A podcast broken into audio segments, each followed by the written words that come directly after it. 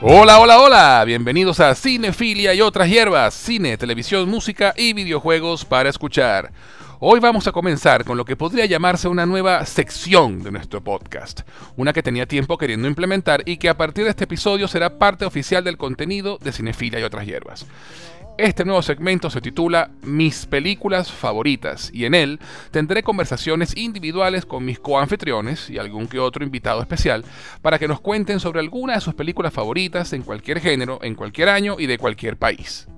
La idea, por supuesto, es conversar sobre cine de todo tipo y expandir nuestros horizontes, ya que si la película que mi compañero de tertulia elija es alguna que yo no haya visto, me comprometo a hacerlo y lo mismo podrán hacer ustedes que nos escuchan. Pero eso no es todo. También habrá un cambio de dinámica, ya que aunque regularmente yo soy quien estructuro y llevo la conversación, durante este segmento en particular será el coanfitrión de turno quien lleve la batuta y dirija el barco. De esta forma podrán conocer sus gustos y personalidades un poco mejor y yo puedo relajarme y limitarme a responder preguntas sobre cine. Malo, malo no es. Más adelante expandiremos esta idea a programas o series de televisión, videojuegos y música, digo, para hacerle honor al subtítulo del podcast. Así que una vez cada dos o tres meses podrán escuchar mis películas favoritas aquí en Cinefilia y otras hierbas. En el episodio de hoy me acompaña alguien que ha sido pionero junto conmigo en este proyecto. Fue mi primer coanfitrión en el primer episodio que le dedicamos a las top 10 películas basadas en libros de Stephen King y si no lo han escuchado no se lo pueden perder. Y hasta ahora no me ha dicho que no y se anota cualquier locura que se me ocurra hacer aquí. Por eso pido un fuerte aplauso para nuestro crítico filósofo, el azote de la calle del infierno, el periodista Pablo Sánchez Noguera. Bienvenido hermano, gracias por estar aquí. Qué bello, yo no. Gracias otra vez a ti por tu invitación y por permitirme ser pionero en cinefilia y otras hierbas. Esta sección me tiene mucho, muy emocionado y gracias por, por inaugurarla conmigo. No vale, más tú, gracias por, más bien por, por ser el primero en decir, yo me anoto, sí. por cierto, chicos, que ahorita que mencionas ese podcast de Stephen King, que modestia aparte quedó muy divertido, quedó sí, quedó. chévere. En serio, nos recuerda que tenemos pendiente otro podcast sobre Stephen King con las mejores novelas de Stephen es King. Correcto, es para correcto. hablar de libros y darle variedad al podcast. Eso, y agregarle el, el libros al, al, subtítulo de videojuegos, música y televisión. Eh, eh, eso está en otras hierbas, eso está en otras hierbas, así es. Exacto, exacto. La parte de los libros, digamos que son las otras hierbas. Exacto, exacto. Porque la mente es un jardín. Ajá, exactamente. Cuéntanos. es verdad, es verdad. Cuéntanos, hermano, ¿cuál es la película de la que quieres que hablemos hoy? Si tú sabes que, y, y, esto vale la pena decirlo aquí en el podcast, cuando tú me planteaste esto, yo te entendí mi película favorita y no mis películas favoritas. Y Ya. me metiste en un berenjenal, en un problema filosófico, porque decir tu película favorita, wow, eso es difícil. Es complicado. ¿no? es Eso es, complicado. complicadísimo, exacto, porque eh, es como que tú vengas a decir, bueno, ¿cuáles, ¿cuáles son tus canciones favoritas? Y tengas que, por un lado, decir al Mayonera y por otro lado, Enter Sandman de Metallica, ¿no? O sea, Exacto. o sea, tú no puedes comparar el chocolate con la carne asada. Son, ca, cada uno es el mejor en su género. Pero bueno, ya cuando dices mis películas favoritas, se relaja un poco, pero yo ya te lo había dicho y al final me Sí. decanté por Pulp Fiction. Vamos a hablar de Pulp Fiction, la, la obra maestra de Quentin Tarantino.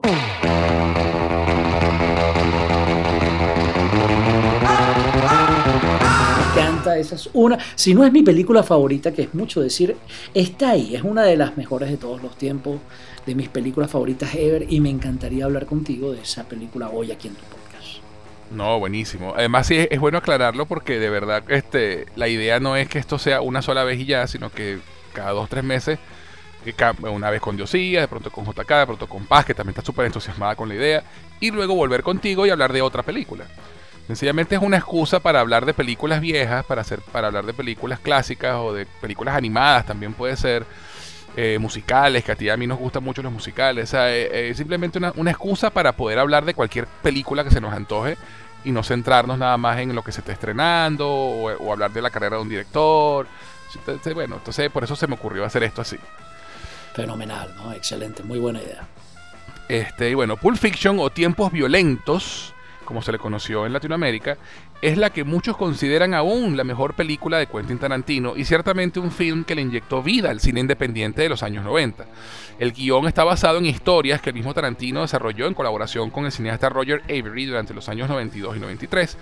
A partir de una narrativa no lineal, la película entrelaza varias historias cuyos protagonistas son miembros del crimen organizado de Los Ángeles.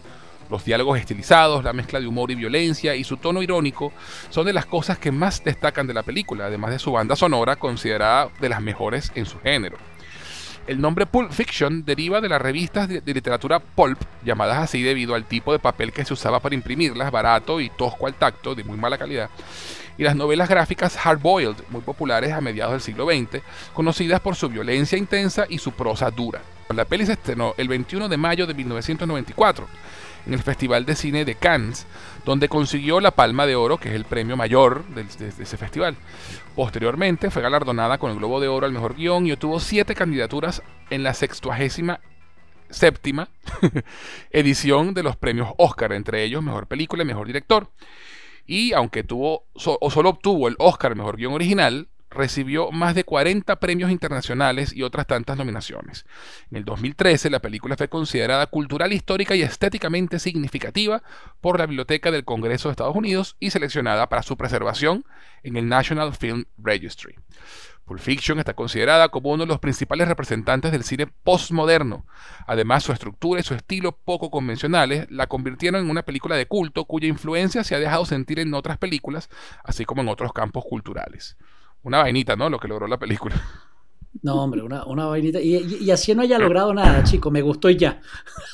Sí, no, totalmente, totalmente. La película además, es divertidísima, pero. Sí, no, además de, que, hablando de la ceremonia del Oscar ese año, ¿no? Ese, ese ha sido uno de los años más duros en competencia del Oscar ever. O sea, tú dices, bueno, Pulp Fiction es Pulp Fiction y se ganó nada más mejor guion, guion original. ¿Qué coño estaba compitiendo ese año? Bueno, Forrest Gump y Shawshank Redemption. Exactamente, o sea, cuando tú ves lo que había ese año, es uno de los mejores años para el cine, ojo, y para el cine eh, comercial, porque eh, una, una, cosa muy interesante que tiene Pulp Fiction, chamo, es lo que tú dices, no siempre la crítica está del mismo lado de las masas y no siempre las masas están del mismo lado de la crítica. Correcto. Pero, pero este año, no solo con Pulp Fiction, sino con Forrest Gump, con Shawshank Redemption, eh, eh, todo coincidió. O sea, fue un año maravilloso para el cine, donde lo que se hizo en general, o sea, le gustó a todo el mundo. Fue, eh, fue, un, fue un año de grandes historias, tú lo has dicho, ¿no? Y además que, bueno, también tú lo has dicho, tiene un componente de nostalgia, Pulp Fiction. Tanto, tiene un componente de nostalgia para quien la ve por primera vez, pero quienes la vimos en aquella época, tú dices, te recuerda, ¿no? Te lleva a, los sí, 90. Sí.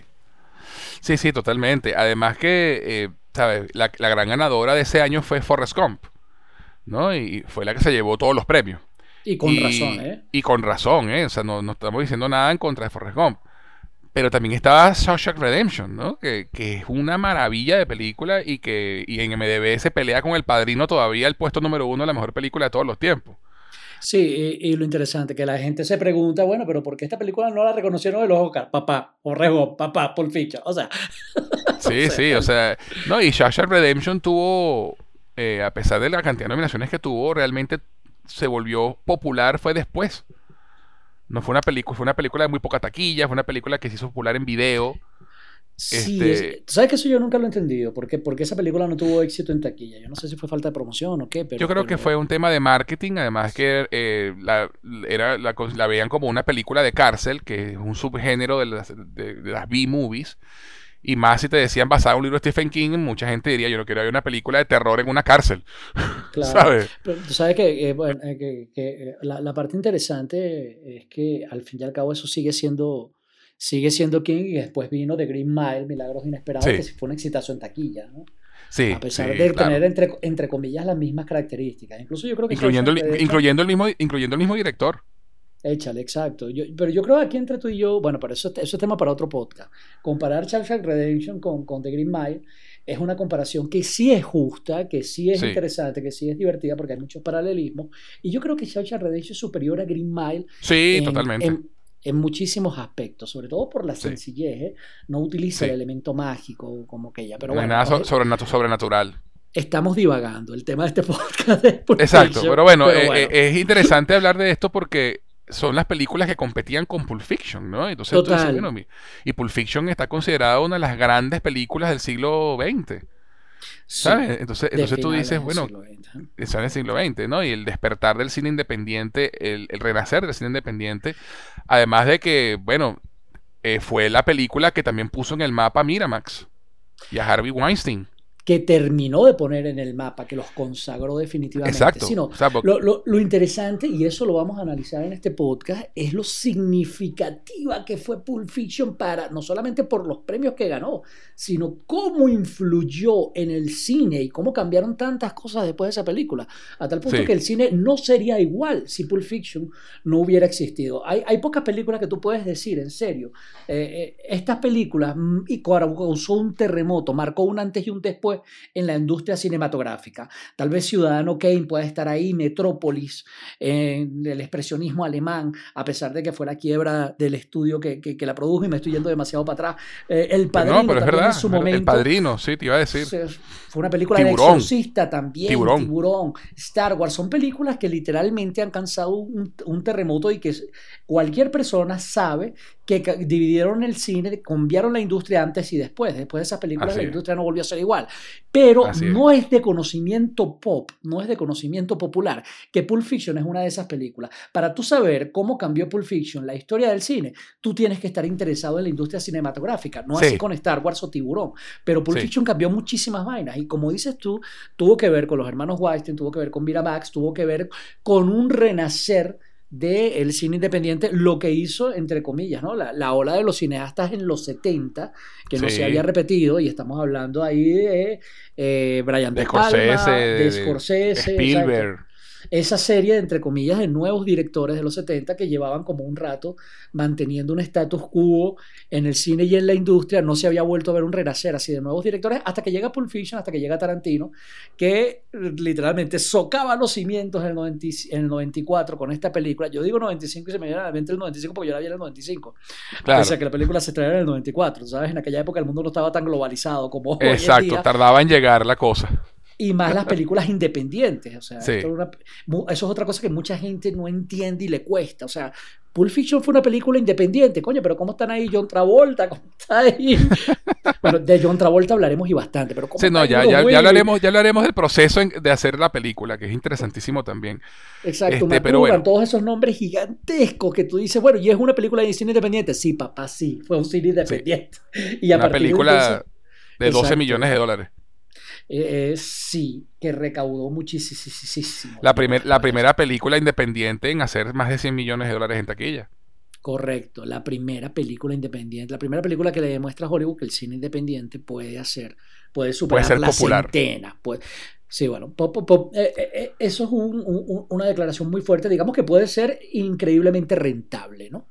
Eso, este, eso. Más de 100 millones de dólares, porque, oye, yo creo que la, eh, eh, eh, es difícil, ¿no? Hablar de cuál es la primera película de cine independiente que demuestra que, que puede ser popular. Yo, yo creo que el, el, mejor antecedente que se me ocurre es John Carpenter con, con Halloween que fue una película de cine independiente que, que, recaudó muchísimo dinero y que causó furor en las masas y fueron millones de dólares, pero, pero, pero Pulp Fiction fue la primera, como ya lo dices tú, en superar la centena, más de 100 millones de dólares, o sea, increíble y, y de, de, la mano de un genio como Tarantino y hablaremos de ese tipo de genio. Pero el punto es que causó una revolución en la forma en que se hacía cine, sobre todo porque también el guion fue rechazado por grandes estudios, la manera en que está contada, la película es no lineal. Si ustedes han visto Pulp Fiction ya deben estar tripiándose estos comentarios y si no lo han visto, ¡che! ¡Qué vergüenza! Vayan a ver esta vaina. Sí, no, a vergüenza. Miren, millennials, no, centennials, pues los millennials ya la deben haber visto, pues son los cuarentones ahorita, los treintones. Este, centennials, muchachos, vayan a ver Pulp Fiction y luego en el podcast. Vayan a ver por Fiction, exacto. Si la han visto, aquí vamos a analizar todas esas cosas que Eso, aquí vamos a hablar sin spoilers, eh, con spoilers, perdón, con, eh, y todos los análisis posibles. Este, y es curioso lo de la centena, porque la centena en taquilla siempre ha sido como la vara para medir, ¿no? Este, Tiburón fue la primera película que ever en recaudar 100, millones de dólares, por ejemplo. Y creó, y creó, el, y creó el fenómeno del blockbuster.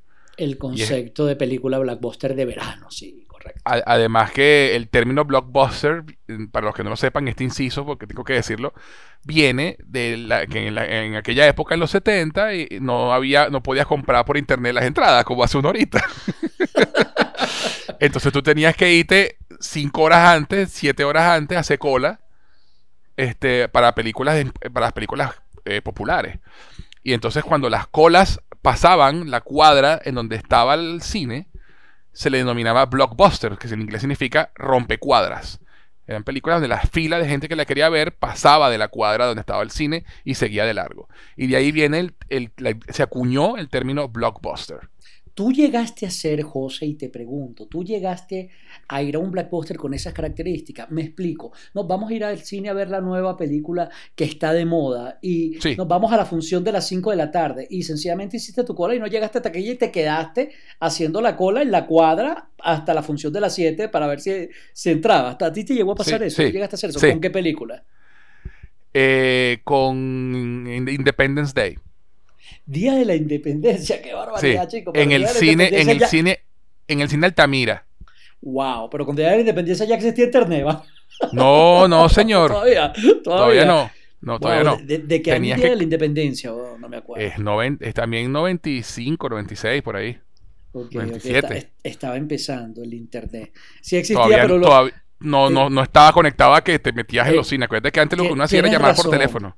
Tienes razón. Era, es del 96, ya existía el cine, pero todavía en Venezuela, que es donde estábamos nosotros, no habíamos implementado la compra de entradas por internet. No, y de hecho, las compras de entradas por internet de cine se implementó luego del 2000.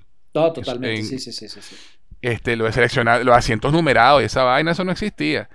Y... A, mí, me pasó pocas veces eso de, de Blackbuster de ir a comprar para, pero, termina tu idea, perdón que te interrumpí. No, lo que iba a decir es que el, en el cine de Altamira, que ya no existe, que era el, gran cine gigantesco que estaba ahí en Altamira, que era espectacular, este, y fue con esa película, pues la fuimos a ver y no llegamos a la función de, eh, de las 5, esperamos hasta las 7. A mí me pasó eso, pero fue con Batman. ¿Cuál Batman? Batman Forever? La, Batman, no, vale, la Batman de Tim Burton, chico. Ah. 89, 1990, 89 o 90, no me acuerdo cuál de los 89, 89, 89. Yo, yo estaba en sexto grado ya, fue a finales de ese año. El punto es eso. Íbamos a ir a la función de las 3 de la tarde, no llegamos a ir a, vamos a quedarnos aquí una vez hasta las 5 y, dale. Yo hice una, yo hice una variante de esto este, en el 2001 cuando se estrenó la comunidad del anillo. ¿Tú te acuerdas que en esa época uno podía llamar por teléfono y reservaba entradas? Y luego le ibas a la taquilla con tu número de reserva y pagabas o pagabas con tarjeta de crédito por teléfono. Este, y yo iba a la función de Señor de los Anillos de las de las a ver, creo que era la, la, función en la que yo iba era a las 7 de la noche. Pero como no había como no había cientos numerados, yo me fui a hacer la cola para la entrada de la función de las 4. Entonces cuando empecé a hacer la cola de las 4, cuando llegó mi turno de entrar, me senté a un ladito y dije, no, yo voy, yo voy para la función que viene. Y estaba primero en la cola para la función de las 7 para poder agarrar buenos puestos. Qué fiebre, chavo. Total. Total. Pero la, mayor locura que hice yo con eso fue con el episodio, el estreno de Star Wars episodio 3. Ajá, ¿cómo fue? Yo, yo compré las entradas para, para, el estreno, que era la medianoche, cuando se el estreno mundial, y me fui a hacer la cola a las 2 de la tarde. Nada, ahora 12, 12 horas antes. No solamente eso, Pablo, 10 horas, horas, antes. No solamente eso, Pablo, habían cuatro personas delante de mí ya. solo Star Wars, solo Star Wars. solo Star Wars logra eso, compadre. Totalmente. Pero bueno. Pero bueno, Te, quedaste corto en comparación con los Simpsons que Otto estuvo tres días durmiendo frente a la, frente a la ah, no. haciendo la cola equivocada. Esto estuvo bueno. Totalmente. No, no, y hay cuentos en Estados Unidos con Star Wars que de gente que pasaba días durmiendo, o sea, para conseguir sí, sí, Sí, totalmente, pero bueno, exacto. Hasta ahí no llego yo. Parte del IPE, parte de las cosas divertidas que pasaban, exacto. Pero bueno, eso con la, con la llegada de la modernización y el Internet se perdió esa, e, esa, esa vaina, ¿no? De, la gente haciendo esa conexión con la, los desconocidos en la cola durante 12 horas esperando ver una película, que también tiene su encanto, ¿no? Claro, por supuesto, pero bueno, es interesante cómo Pulp Fiction termina siendo un blackbuster de cine independiente, cosa que no se había visto de esa manera, ¿no? Se, había, se habían logrado cosas fenomenales, Rock y, y, y, Halloween y demás, pero bueno, continuamos y este tema, esta, este podcast será y es sobre Pulp Fiction. Eso. Eh, bueno, ya siendo hora que empiece la tertulia entonces. Pero antes de continuar, Pablito, cuéntame, ¿dónde pueden encontrarte en las redes sociales? Arroba Sánchez Noguera me pueden conseguir en todas mis redes si me quieren hablar. En mis redes actúo más como una persona que como un profesional, bien sea de mis áreas, que soy profesor de español como lengua extranjera, profesor de inglés también, y, me dedico a dar clases, pero en mis redes me dedico a hablar con mis amigos. ¿eh? Me, hablo de las cosas que me gustan, a veces de idioma, a veces de internet, a veces de tecnología, que también soy periodista especializado en tecnología, y a veces hasta de ajedrez. Arroba Sánchez Noguera me consiguen en Instagram, etcétera y demás. Pero si les gusta, o, o si quieren aprender inglés, o si quieren aprender, tienen amigos que no hablen español y quieran aprender, pueden visitar mi página web learnspanishonlineacademy.com, aprende español onlineacademy.com. Ahí estoy disponible. También me pueden escribir por ahí si desean aprender inglés y nos ponemos de acuerdo. Y también si les gustan los libros y los audiolibros, tengo un canal en YouTube que se llama Audiolibros con Pablo. Pueden buscar Audiolibros con Pablo y allí pueden ver pues muchos libros de dominio independiente, de dominio público, quiero decir, que he leído. Tengo La Isla del Tesoro, Viaje al Centro de la Tierra, Drácula, Las aventuras de Tom Sawyer, etc. Todos los días estoy subiendo contenido ahí prácticamente. Bueno, no todos los días, pero en este momento cuatro veces a la semana. Ahorita estoy con las fábulas de Sopo. Y no solo porque me gustan los audiolibros, sino porque son una herramienta excelente pues para mantener tu cerebro lleno de historias buenas, aumentar tu vocabulario y mejorar tu español si lo estás estudiando. Entonces, arroba Sánchez Noguera me pueden seguir. ¡Wow! Gracias, José, por este espacio. Excelente, hermano. Esto es publicidad. y bueno, a quien les habla pueden encontrarlo tanto en Twitter como en Instagram como arroba Gus en Jose, G-U-Z en Jose. Eh, si nos estás escuchando por Anchor, Apple Podcast, Spotify cualquiera de las plataformas de audio, les recuerdo que también pueden encontrarnos en YouTube como Cinefilia y otras hierbas. Si nos estás escuchando por YouTube, no olviden suscribirse, compartirlo por lo menos con dos amigos, dejar un comentario y un like y activar la campanita de notificaciones para que no se pierdan ningún episodio nuevo.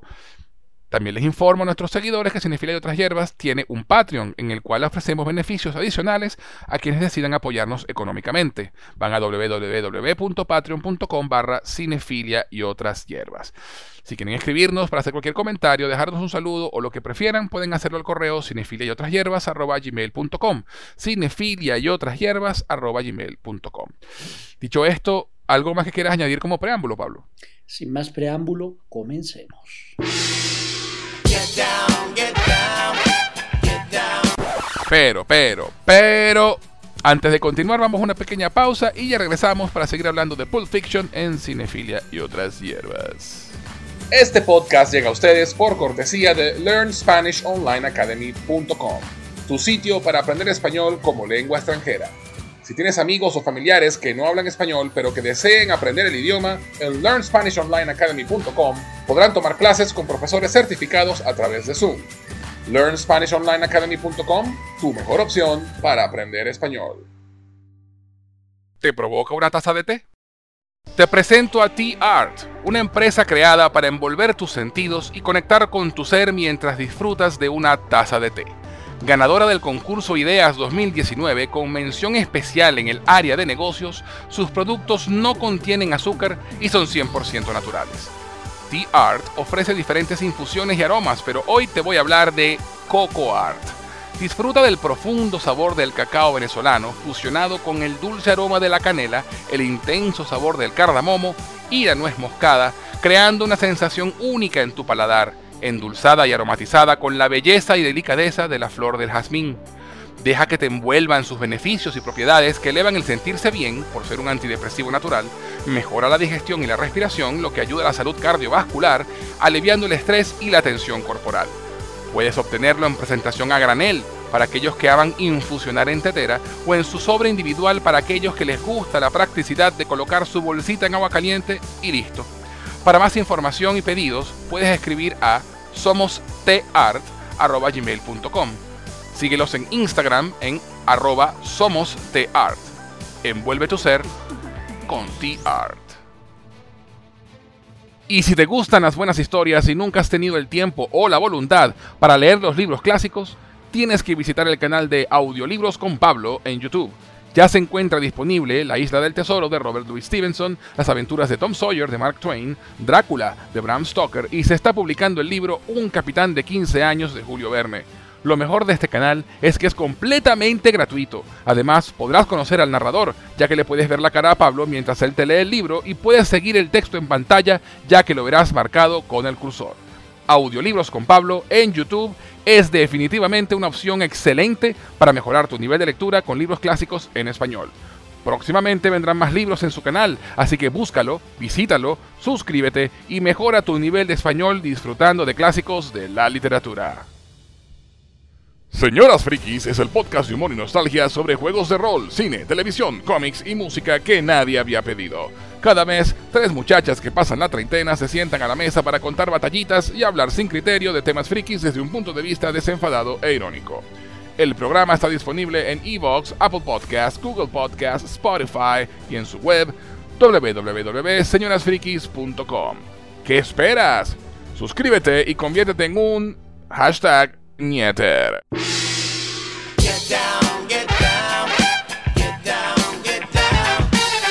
Ya estamos de vuelta en Cinefilas y otras hierbas y antes de la pausa estábamos por comenzar a hablar de Pulp Fiction en nuestro nuevo segmento Mis películas favoritas junto a Pablo Sánchez Noguera. Bueno Pablo, a partir de ahora tú llevas la batuta hermano, el programa es tuyo. Mira chicos, lo, primero que hay que hablar de Pulp Fiction y sobre todo de gente que, que tiene nuestra edad y está hablando de Pulp Fiction es la pregunta que a ti te gusta hacer cuando empezamos a hablar de películas y es ¿cómo la conociste yo? Yo tengo curiosidad. ¿Cuál fue tu primer contacto con Pulp Fiction? ¿Cómo llegaste a ella? Y por supuesto, después de que me contestes, yo te voy a contar mi anécdota. Buenísimo. Mira, la primera vez que yo vi Pulp Fiction, eh, se recuerda la película se estrenó en el 94. Yo tendría 14, 15 años en ese momento. Y yo no tenía mucha potestad de ir al cine solo y, mucho menos una película como Pulp Fiction que era clase C. Entonces yo vi Pulp Fiction pirata en VHS. Ok. Y estamos hablando del 94, 95, el mismo 94. Sí. sí. el mismo 94. Ok, qué interesante. Este, ¿Por qué la viste? ¿Cómo llegaste a ella? ¿Quién te la recomendó? Bueno, la, vi a ella por yo, este, porque un amigo mío, su hermano, uno de mis mejores amigos, Fernando Martínez, le mando un abrazo si nos está escuchando. Eh, su hermano, César Sierra, es un cinéfilo extraordinario. De hecho, gracias a él, yo vi películas, muchas películas clásicas, porque él tenía una, una videoteca espectacular y él me las prestaba. Y él sí vio Pulp Fiction en el cine y este nos habló mucho a mí a Fernando de la película y tal y la conseguí ya sabía, pues estaba en mi radar gracias a él. Y yo estaba, bueno, si este, si este padre me la está recomendando, esto, eso tiene que ser bueno. Entonces, la, en estos puesticos de piratones, de videoclubs que existían en ese momento, la vi, estaba ahí. Y yo, bueno, venga. Y la llamó la atención de Me llamó la atención. Ya sabía, o sea, ya, sabía de la película porque me la había recomendado este, este amigo. Entonces, cuando la vi, yo, mira, esta es la película que comentaba César. Entonces la alquilé y llegué a casa, la puse y bueno, me voló la cabeza, pues. o sea, la película. sí, las totalmente, me voló las cotufas. De hecho, tuve que volverla a ver para poder captar bien porque, o sea, me, perdía. Algo, algo que tiene Pulp Fiction y que pasa mucho eso cuando la ves por primera vez, y más estamos hablando de en aquella época en los 90, sí. es eso, es que te dan ganas de volverla a ver apenas terminaste de verla la, película termina y tú dices, mierda, quiero darle play otra vez. Sí, y, eso, y eso no pasa en cualquier película y normalmente eso es un síntoma, de, un signo o un síntoma así, bueno, signo, de, que la película es buena. Cuando tú terminas algo y quieres repetirlo, tú dices, wow, esto estuvo bueno. Y, eso pasó. Yo, yo, te echo mi cuento. ¿Sabes qué? Yo, yo, vivía en Maracay y a escasas un, dos, tres, cuatro, cinco cuadras de mi casa había un cine, un cine viejo de esos antiguos que eran, que ya no se construyen hoy en día, ¿no? Que tienen la capacidad de lo que son cinco multiplex de hoy en día. Una cosa así, un cine grandísimo, gigante, hoy en día lamentablemente es un templo de esos para de sufrir. Pero... qué triste, qué triste final. Sí, total, pero durante toda mi infancia y adolescencia fue uno de los cines más grandes de Maracay, el antiguo Caximide. Eh, también, por cierto, quedaba en el, en el mismo lugar quedaba un bowling también. Eh, por cierto, valga la... Bueno, no en el mismo lugar, a, otra, a una cuadra de allí quedaba un bowling. Pero el punto es que era un cine de esos viejos, chamo. De hecho, yo a ese cine nada más lo vi lleno, creo que dos veces en mi vida. Una vez fue con la película de Batman y la otra y la segunda vez fue con una película de San Juan Bosco cuando la estrenaron los salesianos en una en una, en una sí, que fue una sesión especial a puerta cerrada que invitaron a un gentío y estaban los asientos numerados y el cine lleno. Creo que fue la única dos veces que yo vi ese cine lleno en mi vida. Mierda. Pero el punto es que como quedaba cinco cuadras de mi casa, este, y tú sabes que en Venezuela siempre los lunes populares eran mitad de precio, una vez que ya tuve yo cierta potestad, a los 16, 15, mis papás ya me dejaban ir al cine solo si iba al Caximide, porque estaba cerquita. Claro. Entonces, hubo una época, chamo, que todos los lunes iba al cine, no me importaba lo que estuvieran dando. Lunes popular. Exactamente. Lunes popular, ¿no? Ajá, lunes popular, era mitad de precio. E íbamos a las 9 de la noche que había poca gente. De hecho, para evitar malandros y asaltos nos íbamos mal vestidos. Me acuerdo que una época que un primo estaba viviendo conmigo allí en la casa de Maracay y nos fuimos tan mal vestidos que no nos dejaron entrar. Mira, pana, con esos pantalones rotos y esa franelilla no va a entrar. Digo, bueno, pero no devuelve la entrada. Sí, chavo, ¿qué? Se nos pasó la mano. Es de la pinta de gente fea, ¿ok? Nosotros estábamos, si nos vestíamos paupérrimos, ya sabíamos que los malandros no se vestían con uno, porque lo veían uno con carepe la bola. Pero bueno, claro. nos, íbamos apenas con la llave, la plata justa para las entradas y dale, listo. Nunca, nunca nos asaltaron, nunca, nunca pasó nada, pero bueno, siempre estábamos ahí pendientes. Entonces, el punto es que Pulp Fiction eh, llega a las salas de cine Maracay y llega al Caximide en 1995. Eh, poco, poco después de yo haberme graduado de bachillerato. Yo me gradué en junio del 95 y después yo no recuerdo en qué me fue, pero fue después de la segunda mitad del año. Llegó esa película al cine y me acuerdo que un lunes popular eh, fuimos, a, fuimos a verla. Fuimos a verla, la mejor amiga de mi hermana, que es como una hermana putativa para mí. Y yo, estábamos ahí. Los, si no había nadie con quien ir al cine, yo me iba solo, chamo. Échale bola. Yo también. Eso, eso pasaba en aquella época. Y fuimos a verla. No sabíamos qué íbamos a ver, simplemente era la película que estaba. Y por supuesto, cuando, salimos, yo, nos acabamos de fumar un porro. ¿Qué pasó aquí? No lo pensé. esas no fueron nuestras palabras, pero ¿qué coño acabo de ver? Es lo que decíamos. Y la Una pregunta, una pregunta. Ese, el cine ese donde tú ibas era de una sola sala, ¿no? era, de una, sola sala, correcto. Lo que había era lo que tú veías lo que estuvieran dando ya. Exactamente. Eh, ok. Eh, era, era del tú lo, no es mentira, tú ese cine yo creo que lo podías dividir fácil en cuatro salas, pero era una sola sala. Ya nadie hace ese tipo de salas tan gigantes.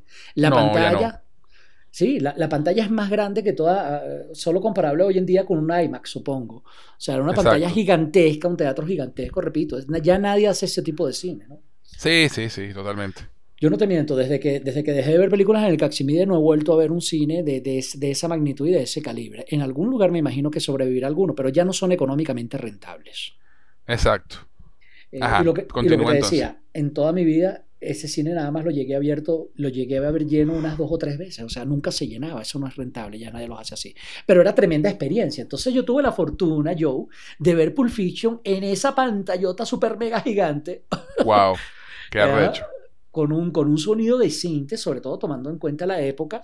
Y mira, fue tremenda experiencia. Yo adoraba ver películas en el Caximide precisamente por eso. Era una de las pantallas más grandes que había. Y el cine lo tenías para ti solo porque iba muy poca gente y la que iba, ¿sabes? Se podía eh, arreglar como quería dentro de la sala. Entonces era una experiencia mágica súper chévere. Y tuve la fortuna de verla en el 95 allí y totalmente sin saber absolutamente nada, sin nadie que me la recomendara. Fue de esas cosas, este fue el tipo de películas también que me hizo, yo ya amaba el cine, como se como lo notas, pero me hizo amar más todavía el cine porque fue una sorpresa gigantesca y descubrir ese tipo de cine que no es tan comercial como, como bien lo, estábamos diciendo, fue una película independiente, pero esa, eso no era muy común en Maracay, ese tipo de filmes. Y, y, cuando la vimos y terminamos de verla, en realidad es un, yo, yo le pregunto a, a, Paola, chama, ¿qué opina? Yo digo, ay, a mí me gustó.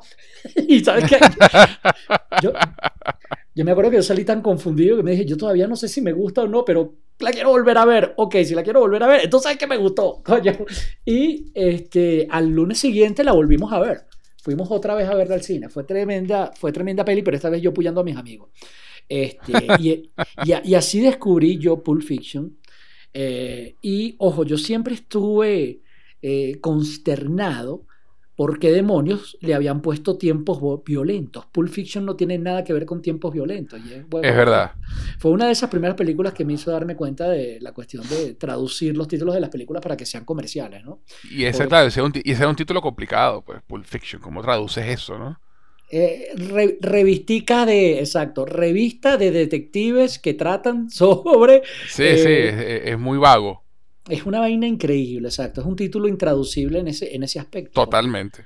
Ficción de pulpa, como bien lo dijiste. O sea, y esto es lo interesante y, y, también el valor histórico y nostálgico de la película. La película ya de por sí tenía un valor histórico, un valor nostálgico en el 1995 cuando se estrena. Una, una de las cosas que yo no sé si tú has analizado o has tomado conciencia de la peli, yo, que es lo primero que tú ves cuando, cuando tú, tú, tú empiezas a disfrutar de, de la película, no existe nada que sea súper moderno en la peli. Todo te lleva a un tiempo pasado de lo que en 1995 era hace 30 años, a los 60, a los 70, continuamente. O sea, eso, también es un tema que Tarantino tiene un, un apego a esa era también, ¿no? Entonces también eso es parte de la estética que él le quiere dar a la película, ¿no? Totalmente. Desde que Vincent y Jules están en el carro, que es una de las, de las primeras escenas en la película. La película incluso comienza en un restaurante que tampoco se ve súper moderno. Es un, restaurante, un, ajá, un, es un, diner gringo que puede haber estado desde los 70 debido a, los muebles que tú ves allí, aunque bueno, se, Exacto que se, se, ve como que es medio ochentoso, igualito es normal de los 90, pero el punto es que no se ve hipermoderno, no se ve, no se ve totalmente contemporáneo. O sea, es una cuestión, y, esto es lo interesante. No pretende, la película no pretende estar ubicada 30 años atrás, pero sí pretende reflejar cómo la cultura de hace 30 años se mantenía vigente en los 90. Sí, sí, sí, sí. Y eso, y eso es algo que te, hace que te da la película, te da una sensación de nostalgia sin trasladarte al tiempo 30 años atrás. Y eso no es nada común en el cine. O sea, normalmente cuando tú ubicas una película, eh, tú le quieres dar un, como cineasta, la gran mayoría de los directores, les da su estética del año que, que desean o le dan una estética de un año diferente. Pero, da, pero que la película se ubique en un año con continuas influencias de una era anterior. Es una vaina increíblemente poco común en el cine. Y esa es mi primera curiosidad y análisis de la peli, que poca gente ha tomado conciencia de eso. Yo no sé si tú te has dado cuenta de ese detalle. Sí, sí lo había notado, sobre todo porque el cine de Tarantino, como te decía, tiende a hacer eso, ¿no? Eh, películas como Jackie Brown, que está ambientada en los 90, pero el feeling es setentoso totalmente toda la película.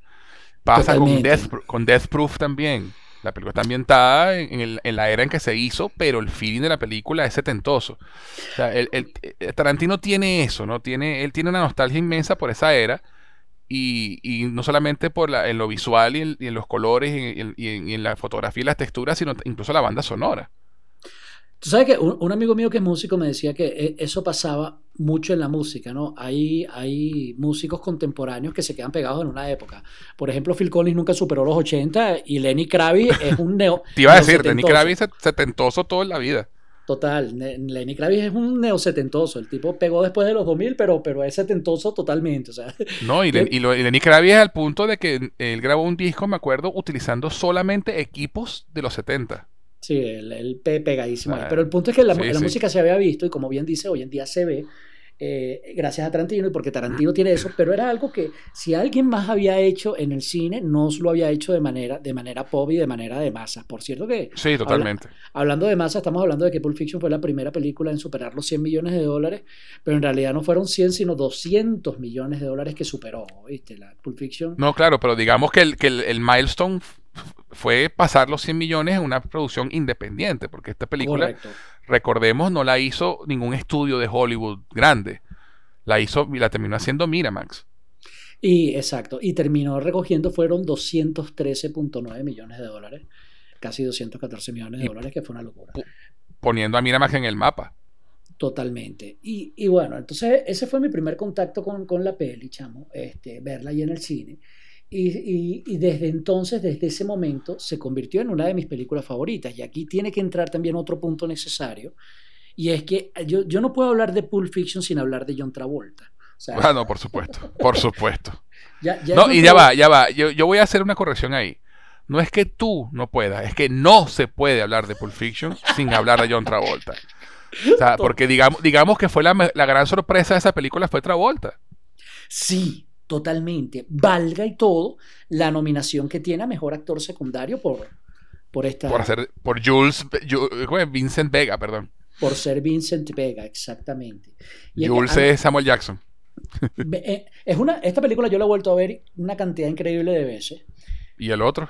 Este, en parte, eh, coño, la, primera vez que, que, la repetí fue para, para entenderla mejor, como bien dices tú, es una película que tú dices, la quiero volver a ver. Normalmente los estudios no, hacen este, no hacían este tipo de películas por la narración no lineal.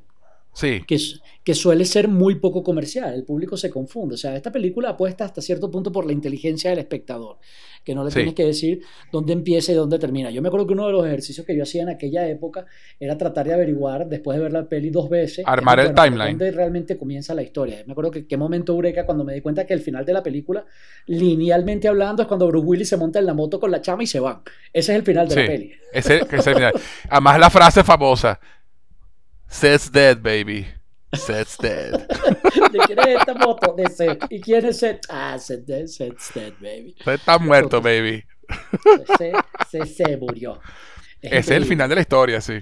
Totalmente. bueno, volviendo a Travolta, chamo, o sea, eh, eh, eh, esta peli explora, y yo también no sé si te habías dado cuenta de este paralelismo, hasta cierto punto, el, el, la manera de narrar un, una, un, una historia eh, como si fuera, y yo creo que esto es algo que se ha visto muy poco en el cine, incluso después de Pulp Fiction, pero se narra una película en pantalla grande prácticamente con el formato de una serie de televisión, sin necesariamente ser lineal, porque son capítulos aislados de cosas diferentes que al final terminan todos siendo un conectados eso, eh, eh, en un hilo conductor pero este, que puedes extraer de manera independiente. Y es así como se hace, como, como inicialmente eh, Tarantino había, había diseñado, concebido contar Pulp Fiction. Él quería hacer una serie de cortometrajes, pero eh, el video que hace Seth Films sobre este lo cuenta, lo cuenta y, es buenísimo, exacto. Era mucho más económico hacer una película con, de antología con todas las historias que hacer tres cortos separados. Exactamente, y se dio cuenta que nadie los iba a financiar si hacían los cortos separados. Exactamente.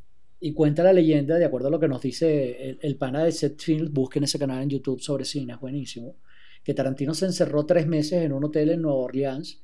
En Ámsterdam. En Ámsterdam fue la cosa, eso. Sin celular y, sin fax, dice él. Sin, sin teléfono ni fax. Sí, sí. Ah. Encerrado ahí, me imagino que comiendo hongos y fumando marihuana y escribiendo el libro. y escribiendo el guion. y buscando la manera de conectar las historias. Y al final lo logra de una manera increíble, buenísima. Y, pero el y sutil. y, sutil. Sí, las conexiones son muy orgánicas. Tú compras que todos están conectados. Pero el punto es que, al igual que el formato de una serie de televisión, tipo Game of Thrones, por decirlo de alguna manera, tú no estás seguro nunca de quién es el protagonista este, porque cada historia es independiente hasta cierto punto de la otra, aunque está conectada, valga la paradoja. Pero si yo tuviera que hablar de un personaje principal en Pulp Fiction, para mí ese personaje es Vincent Vega, chamo, es Travolta. Totalmente, totalmente. O sea, totalmente. o sea, para, para mí los, los protagonistas, los protagonistas son a Turman, Samuel Jackson y Travolta. Totalmente, sí, ellos son Pulp Fiction. Este, hasta que llegas al segmento de Bruce Willis, que ninguno de ellos aparece y es una parte importantísima de la película. Bueno, aparece Travolta. Y esa es una de las cosas que te, que te vuela las cotufas, porque, eh, y perdón que me adelante, pero es que a mitad de la historia Bruce Willis matan a Travolta y la película va por la mitad. Y tú te quedas como que, ¿ah? matan a Travolta. No lo habían matado en el baño hace, hace 15 minutos. o sea, me, acordé de la escena de los Simpsons en el Halloween, que, que, apareció Mero otra vez en la máquina y dice, no me había matado el espaguete mágico. Exacto, o sea, Bruce Willis mata a Travolta a, mitad película y después te vuelve a aparecer Travolta y, ¿ah? ¿Sabes? Y, y, lo que tú dices, la película confía en que el espectador sea inteligente y entienda que volvimos atrás en el tiempo, ¿no? Que la película no es lineal. Eso es una de las cosas por las que la gente amó, amó, a Tarantino, ¿no? Que él apostaba por un público capaz de entender cosas y, y no sobreexplicar. Y aún así, hay muchas cosas en Pulp Fiction que te deja queriendo saber más y queriendo entender más. Y una, una de las cosas que yo amo de Tarantino es que él jamás ha caído en el error de sobreexplicar su obra. ¿Sabes qué? Uno de, o sea, cerrando, eh, no, bueno, no cerrando, porque volveremos a, lo de Travolta, pero cerrando la cuestión de, de, la nominación, o sea, Travolta lo nomina como me, a Oscar a mejor personaje secundario, y yo decía, pero él es lo más cercano que tiene esa peli a un personaje principal, ¿sabes? Exacto, o sea, exacto, es imposible nominar, a, nominar, a, alguien en Pulp Fiction a mejor actor principal, porque no tiene actor principal esa puta película. Exacto, exacto, es un ensemble, ensemble movie. Es una película de, grupo, no, no, hay un protagonista central que, lleve toda la trama todo el tiempo, ¿no? Este, es, complicado, ¿no? Y además es interesante todo lo de Travolta porque, eh, para ese momento en la, carrera de Travolta estaba prácticamente muerta. Se había, ya se decía que Travolta como actor ya no valía. Este, y eh, es el primer filme que hace Travolta en donde logra desmarcarse de aquello que lo hizo icónico e inmortal. O sea, el Tony Zuko, Fiebre del Sábado por la Noche de 1978, esa no la vi en el cine porque estaba en una bola de mi papá, o mejor ya va, Ya va, me, me, me, mezclaste dos películas ahí. Tony y, Tony Zuko, mezclaste las dos películas ahí. Es verdad, sí. acabo de decir que me, que me encanta It's My Life de Guns N' Roses. No, o Don't Cry de Bon Jovi. Perdón. Se me cruzaron los cables. No, eh, creo que es más cercano a decirte que te gusta It's My Bed of Roses de Bon Jovi. Porque es Danny, Zuko, es Danny Zuko y el Tony, y no me acuerdo el apellido del personaje de él en, en Sábado por la Noche, pero. Es, verdad. el Zuko es de, de Grease, de Vaselina. Danny Zuko es de, de, Vaselina, tienes toda la razón. Pero es que, ojo, yo, voy a irme con una este, con una de esas así de profesor pirata. No, es que mi, mi, cerebro lo hizo a propósito porque los dos personajes son igualitos, ¿no? Tony Manero, Tony Manero y Dani Tony Manero, Tony Manero, eso. Pero bien podrían ser Tony Zuko y, y, Dani Manero, o sea, pare, esos dos. sí, sí, sí. Esos dos personajes súper icónicos que hizo Travolta son, eh, tienen el mismo prototipo hasta cierto punto, a pesar de ser bastante diferentes. Uno es muy actor de carácter dramático, que fue, que fue Fiebre del Sábado por la Noche. Ajá. Mm. Y, y Dani es más una comedia, es mucho más musical, es mucho más ligero. Coño, eh, el punto es que Travolta había quedado estereotipado como el tipo cool de finales de los 70 el tipo cool retro de los 80, el que baila, etcétera y demás. Siempre tengo que estar, ¿sabes? O sea, era un, no era un tipo tomado en serio desde el punto de vista del drama. No era un tipo tomado en serio desde el punto de vista actoral. O sea, Travolta, a pesar de que había sido eso, el, tipo más popular del, del, planeta y la cosa más chévere del mundo a finales de los 70 y principios de los 80, nunca logró dar el salto a ser respetado como un actor de verdad. O sea, esto, es, un, esto es un muchachito cool y ya, pues. O sea, en otras palabras, el tipo nunca pasó de ser la estrella de Twilight o ser el Justin Bieber de, su época. Y por favor, perdóname, Travolta, por comparaciones tan horribles. Pero. bueno, aunque, aunque tenemos, tenemos, tenemos que destacar que eh, Tony Manero le valió una nominación al Oscar a Travolta. Sí, sí, pero eh, a, pesar de eso, a pesar de eso, había quedado estereotipado en ese papel. Eso sí, eso sí. Hasta cierto punto lo que le pasó a Sylvester Stallone con, con, Rocky. Que todavía hoy Sylvester Stallone, entre comillas, eh, a, pesar de que todo el mundo sabe que, bueno, fue, fue nominado y, fue tremendo papel, que fue su debut, el mundo lo conoció, es verdad, lo respetaron, que hay una tan arrecha, pero cuando llegó el momento de hacer algo diferente, la crítica decía, mm. coño, pana, no funciona si no eres aquel personaje con el que te nominamos. Exacto. Exacto, ¿no? y, y, es, es curioso porque eh, y hablando un segundo de lo de Stallone, ¿no? Porque me acuerdo haberle, haber leído en que una de las críticas que salió de Rocky en su momento lo comparaban con Marlon Brando. Sí. ¿Sabes? Decía, no, el, nuevo, Marlon Brando y vaina. Hasta se dieron cuenta que no, que él hablaba así en verdad, que no eran personajes. Exactamente. Coño, sí, qué manera de fingir que hablas como un retardado y que eres gafo. ah, coño, es que el pan es así. y nosotros nominándolo. Igual pasó con eh, Travolta, ¿no? Igual pasó con Travolta. Y además Travolta en los 80, eh, o sea, lo más popular que hizo fue Mira quién habla que es una comedia que, por cierto, mira quién habla el tipo, por cierto, se hizo popular y empezó a medio ganarse el respeto de uno que otro crítico porque se alejó del papel del chamo cool que intenta ser siempre chévere y, estás, y, y, e hizo el papel de un taxista que es cool pero con un bebé Y eso ya es un hombre maduro, o sea, es el primero. Exacto. A pesar de que es una comedia bobita y es una comedia. Pero chévere, pero chévere. De, solterona chévere, exacto. De mujer que se tiene que enfrentar a un embarazo porque el, tipo que se la cogió no quiere reconocer al chamo. para decirlo sin pelo en la lengua. Este, Travolta hace un papel ahí que para empezar no es el protagonista eh, él siempre buscaba antes de esos papeles donde hacía el protagonista del, tipo chévere cool, se había quedado mal pegado en ese, en ese estereotipo.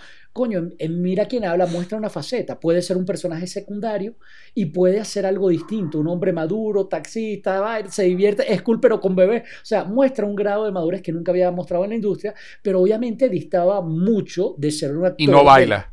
Exacto, y no baila, no, él, baila con el bebé, por cierto. pero, pero, no, es hasta la tercera donde él realmente tiene una secuencia de baile en la película. Él no tiene una secuencia donde él muestre, mira qué cool bailo, ¿sabes? Sí, no baila para exhibirse. Exacto. Eh, él, se divierte así con el bebé y hace un par de, pasitos y los que pone a bailar es a los peluches. Es una cuestión, lo, más importante no soy yo en la peli. El tipo demuestra eso porque... Y el tipo, es, y el tipo es charming. El tipo es charming en la película y todo. Maravilloso, sigue siendo Travolta, pero es el... Sí sigue, sigue teniendo ese encanto increíble, bello de, de, finales de los 70 y principios de los 80, que, que, no ha perdido para nada, pero lo mete de soslayos, ¿sabes? Y, enfocado a mejorar la película y no a exhibirse él. Eh, por eso es que él, eh, con Mira quien habla, tuvo como un mini respiro en su carrera, pero hasta ahí igualito no había podido hacer nada, a tal punto que se hizo la secuela, que fue mala, y se hizo la secuela de la secuela, que fue horrible. La de los perros. Exactamente, mira quién habla también, mira quién habla ahora. exactamente, la de los perros. La, la, primera es la única que me dio vale la pena y tampoco es que te va a cambiar la vida. Pero, pero, pero, o sea, se hablaba entonces de que la carrera de Travolta estaba muerta porque en las tres tú puedes ver dejos, dejos de eh, sus personajes anteriores. De lo que fue. Lo, bueno es que eh, Quentin Tarantino, cuando escribió el personaje de Vincent Vega, que interpretó Travolta, él tenía en mente a este otro tipo, el de Reservoir Dogs. Michael Madsen. Michael Madsen. a Michael Madsen, correcto. Y ese es el, el, tipo que él tiene en la mente. Y resulta que Michael no pudo hacer la película porque tenía otro compromiso y es cuando castea a Travolta y es el primer personaje de la pantalla grande que hace Travolta, que tiene éxito, que no tiene pero nada de sus personajes nada. anteriores. O sea, pero nada.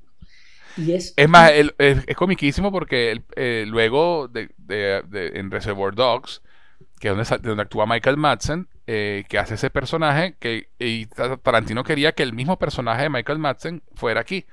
Pero como Michael Madsen no pudo, porque estaba filmando Wyatt Earp con Kevin Costner, decidió cambiarle el nombre y, convertirlo en el hermano del personaje del personaje de Reservoir Dogs. Entonces resulta que son los hermanos Vega, ¿no? Y hay todo un cuento ahí, una leyenda urbana de un supuesto guion que Tarantino había escrito contando una precuela con los dos, con los dos hermanos y toda la cosa. Pero resulta que son hermanos, pues, los dos personajes. Sí, el, señor, el señor Rubio. Eh, Exacto, Mr. Blonde. Mr. Blunt de Reservoir Vegas. Que tiene una escena de bailecito a la otra vuelta y todo en Pulp Fiction, en Reservoir Dogs. ¿Tú te imaginas cómo habría sido esa escena si hubiera sido otra vuelta, oye? Oh. lo, Pero bueno, arrecho, lo, arrecho y lo, buenísimo es que sin querer de, eh, desmerecer a Maxi, que, ha, interpretado bien sus personajes en las películas de Tarantino, o sea, Travolta le dio una credibilidad al personaje de Vincent Vega. o sea, cuando analizas en serio la, la, actuación de Travolta, tú te das cuenta que el tipo exhibe un rango que nunca antes había mostrado. O sea, una, una seriedad al, momento de ser serio, una candidez al momento de ser cándido, una increíble mesura al momento de no sobreactuarte en escenas donde era fácil caer en sobreactuación, como eh, por, e, cuando Mía, por ejemplo, tiene el ataque y Travolta está desesperado buscándola. O sea, tú lo compras, es una credibilidad coherente, increíble con el personaje. Y cuando, porque el papel de Vincent Vega se exige que el tipo se meta un chute de droga y heroína y, oh, sí. y, tenga que actuar con eso y el tipo lo hace de una manera magistral. Tú compras por completo los estados emocionales de Travolta en ese sentido y te lo vende y, es un rango de emociones que va desde la indiferencia hasta la desesperación. Todos ahí, pero sin sobreactuar. ¿En serio? Un personaje completísimo y súper interesante. Y súper difícil de actuar, chamo. O sea, no cualquier actor. Yo, por ejemplo, o sea, tú pones a Bruce Willis en, e, en, ese personaje y la caga. No, o sea, no puede, no puede. No, no puede. No le da, no le da. Era un personaje increíblemente difícil, en serio, de interpretar sin caer en, en, estereotipos en lugares comunes. Y la academia vio esa vaina en Travolta y ahí su nominación. En serio, yo. No, y no Ajá. Continúa. No, o sea, que si no. la han visto, vayan a verla, porque es, maravilloso lo que hace Travolta con el personaje, la manera sí, en que lo Sí, lo hace. Y si la han visto y no se han dado cuenta, miren bien a Travolta cuando la vuelvan a ver y dense cuenta. Eso. Porque e, es, impresionante. Y no solamente eso, Tarantino se da el lujo de dirigir a Travolta de esa forma, sacar esa actuación de él, porque hay que darle crédito a Tarantino. Hay que dárselo. Este, y de paso, lo puso a bailar, no joda. Puso a bailar a Travolta. Tú sabes que esa era una de las cosas que John Travolta había evitado, precisamente para desligarse de sus papeles anteriores. Él, eh, en Mira quién habla, tú dices, él no baila ni en la primera ni en la segunda, pero era parte de lo que Travolta, yo seguí la carrera de Travolta y tú lo sabes, yo soy súper fan de ese par. yo sé, yo sé. Este, Nadie aquí oyendo el podcast se ha dado cuenta. Tenemos 10 minutos hablando nada más de Travolta. Coño, pero tú dijiste, no se puede hablar de Pulp Fiction sin No, no totalmente, totalmente, totalmente. Y, y, una de las cosas que Travolta estaba exigiendo, exigiendo, brother, eh, ya desde la época de Mira quién habla, era que no hubiera secuencias de baile ni de canto para desligarse de su personaje en Vaselina y de su personaje en Fiebre de Sábado por la Noche. Le decía, yo soy más que un tipo que baila, ¿vale?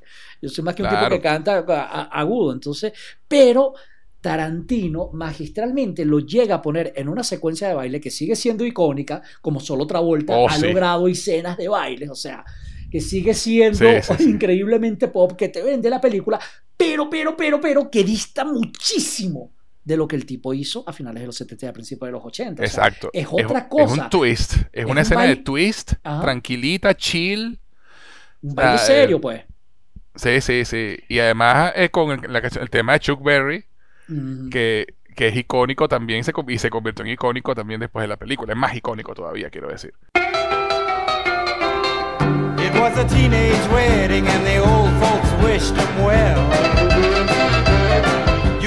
Uma Thurman también, por supuesto, baila bien, pero Travolta bailando sobre los Travolta, bailando sobre las puntas de los pies. Oh, sí, ese, ese momento, ese es el momento. Tú dices, ahí está, ahí está. Utilizando las letras, la, la, la, B de Victoria en los ojos, así, mientras se mueve. Chavo, qué tipo tan cool con una panzota. O sea, ¿cómo puede, hablando así de, Millennial, que te dice, bailar, eh, que te dice, ¿cómo va a bailar Tramvolta con esa panza, no? Viejo ridículo. No, chavo, se ve sexy. ¿Quién engaña? No, y, y además queda recho porque de paso el look del personaje de Vincent Vega no es atractivo. Correcto. No es o sea, el cabello largo, baboso, el zarcillo, la panza, o sea, en, digamos que eh, en papel eh, no es un tipo atractivo. Pero Travolta le da el, toque cool, el toque de pinga al, personaje. Después cuando se amarra la colita de caballo y, y está en la cita con Mía, ¿no? Y, exacto, y es cuando tú dices Travolta sigue siendo Travolta, incluso cuando él no hace el papel de Travolta. Exacto, exacto. Exacto. O sea, hay, hay, hay, gente que sabe actuar y hay gente que es ella misma. O sea, eso ya lo hemos dicho creo que en este podcast varias veces. O sea, Mel Gibson es un tipo que él siempre es él. George Clooney es un tipo que siempre es él. Coño, Travolta demostró Bruce en Pulp Fiction. Bruce Willis es un tipo que siempre es Bruce Willis. Bruce Willis haciendo de Bruce Willis y le queda bien. George Clooney haciendo de George Clooney le queda bien. Travolta por primera vez no hizo de Travolta y le quedó maravilloso. O sea, el tipo demostró que tiene rango, que sabe actuar. Lamentablemente después, bueno, ha vuelto a caer medio en un hueco ahorita, pero el tipo demostró un rango increíble y esa película es el mejor ejemplo de ello y aún así se vende como una persona sexy, como el sexy feo, brother. Eso es algo que Travolta nunca había hecho. Sí, sí, totalmente, totalmente. Y, tú, y durante un breve momento en los, en los 90, eh, su carrera fue. volvió a la cima, pues. Sí, durante un no tan breve momento, pero sí. Sí, o sea, digo un breve momento, bueno, unos 10 años más, pues. Exacto. Más o menos. Que, no es nada desdeñable. no, para nada. sobre todo después de tener la carrera muerta por como por 20. Totalmente. O sea, eh, eh, es muy probable que si no hubiera sido por Pulp Fiction y por este papel, no hubiéramos tenido joyas como Face Off, que tú sabes que tú y yo la amamos. Oh, sí. O Código Flecha Rota. Eso tal vez viene después para otro podcast de mis películas favoritas. Sí, sí, sí, sí. No hubiéramos tenido Código Flecha Rota, exacto, como bien lo dijiste. No hubiéramos tenido La hija del general también, que es una película. Oh, sí, película. Una tremenda actuación de Travolta. Totalmente. Aquí vamos a hacer un, vamos a hacer un, top, un top 5 o un top 10 de películas de Travolta, chicos, ¿vale? Ya, ya. Sí, vale, sí va, sí va, sí va, sí va. Pero, pero bueno, el punto, este esto es Travolta en Pulp Fiction que había que mencionar. Sí, sí, sí. Había que hacer un inciso aquí porque realmente eh, destaca muchísimo porque fue la sorpresa de todo el mundo, pues. Porque esta película tiene, tiene, una cantidad de actores espectaculares, ¿no? Harvey Keitel, eh, Bruce Willis, eh, y Tim Roth, Amanda Plummer, Samuel L. Jackson. Samuel L. Jackson. Tú sabes que una de las cosas que hay que mencionar también, tú no, así como no puedes hablar de Pulp Fiction sin hablar de Travolta, no puedes hablar de Pulp Fiction sin hablar de Samuel L. Jackson. Oh, sí. La actuación, para mí es la mejor actuación que Samuel L. Jackson ha hecho en su vida. No he visto todas sus películas porque eso es imposible. Ver todas las películas de Samuel L. Jackson. A mí me encanta ese, chiste de Ted. Tuviste Ted la del osito, ¿no? sí, claro. Que, cuando el tipo dice, que dice, no sabes quién es Samuel L. Jackson. No, coño, have you seen any movie ever? It's the Black Guy. ha visto cualquier película, cualquiera película. Bueno, el tipo negro de la él película. Es el negro. Él, es el negro. Ese, ese, es Samuel L. Jackson. No importa cuál película, el negro Samuel L. Jackson. Sí. Mis de hecho, mis la que yo considero las dos mejores actuaciones de Samuel L. Jackson son dos películas de Tarantino: Pulp Fiction y Django Unchained. Django Unchained también es tremenda actuación, ¿viste? Sí. Pero pero ah, para, mí le gana Pulp Fiction, bueno, no sé, tengo que ponerme a ver, ¿no? Ya, ya que me lo dices tú así, pero sí, también fue tremenda actuación y es algo diferente de lo que él suele hacer. Digamos por, eso, por eso me gusta tanto. Porque es indiscutible, es que la actuación más icónica de, Samuel L. Jackson. Ah, eso sí. es la de Pulp Fiction. O sea, es la que tú dices, este es Samuel L. Jackson haciendo de Samuel L. Jackson. Bueno, y de hecho, yo a los, a los 15 años cuando vi esa película, yo me aprendí de memoria el monólogo del versículo de la Biblia de Samuel L. Jackson. Tú sabes que. Y a estas alturas de, mi vida te lo, te lo puedo recitar completito, ¿eh? Así, a ver. Go ahead, do it, I dare you. ya, ya, ya, lo vas a googlear y lo vas a leer. No, mentira, ¿vale? No, no, no, no. No, no, voy a someter a eso a, a, los oyentes, pero te creo, te creo, te creo porque yo Sí, sí.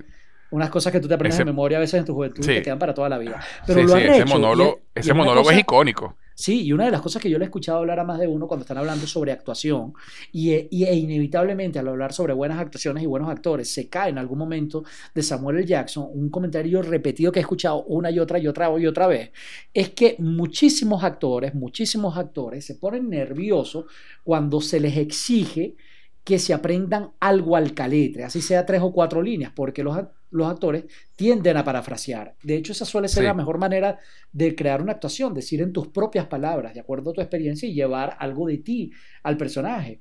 Pero Samuel L. Jackson se aprendió eso palabra por palabra, y de hecho repite la, esa, e, e, esa, esa, oración o ese pasaje de la Biblia, que por cierto no es exacto, es una No es exacto, Tarantino le hizo una modificación, sí.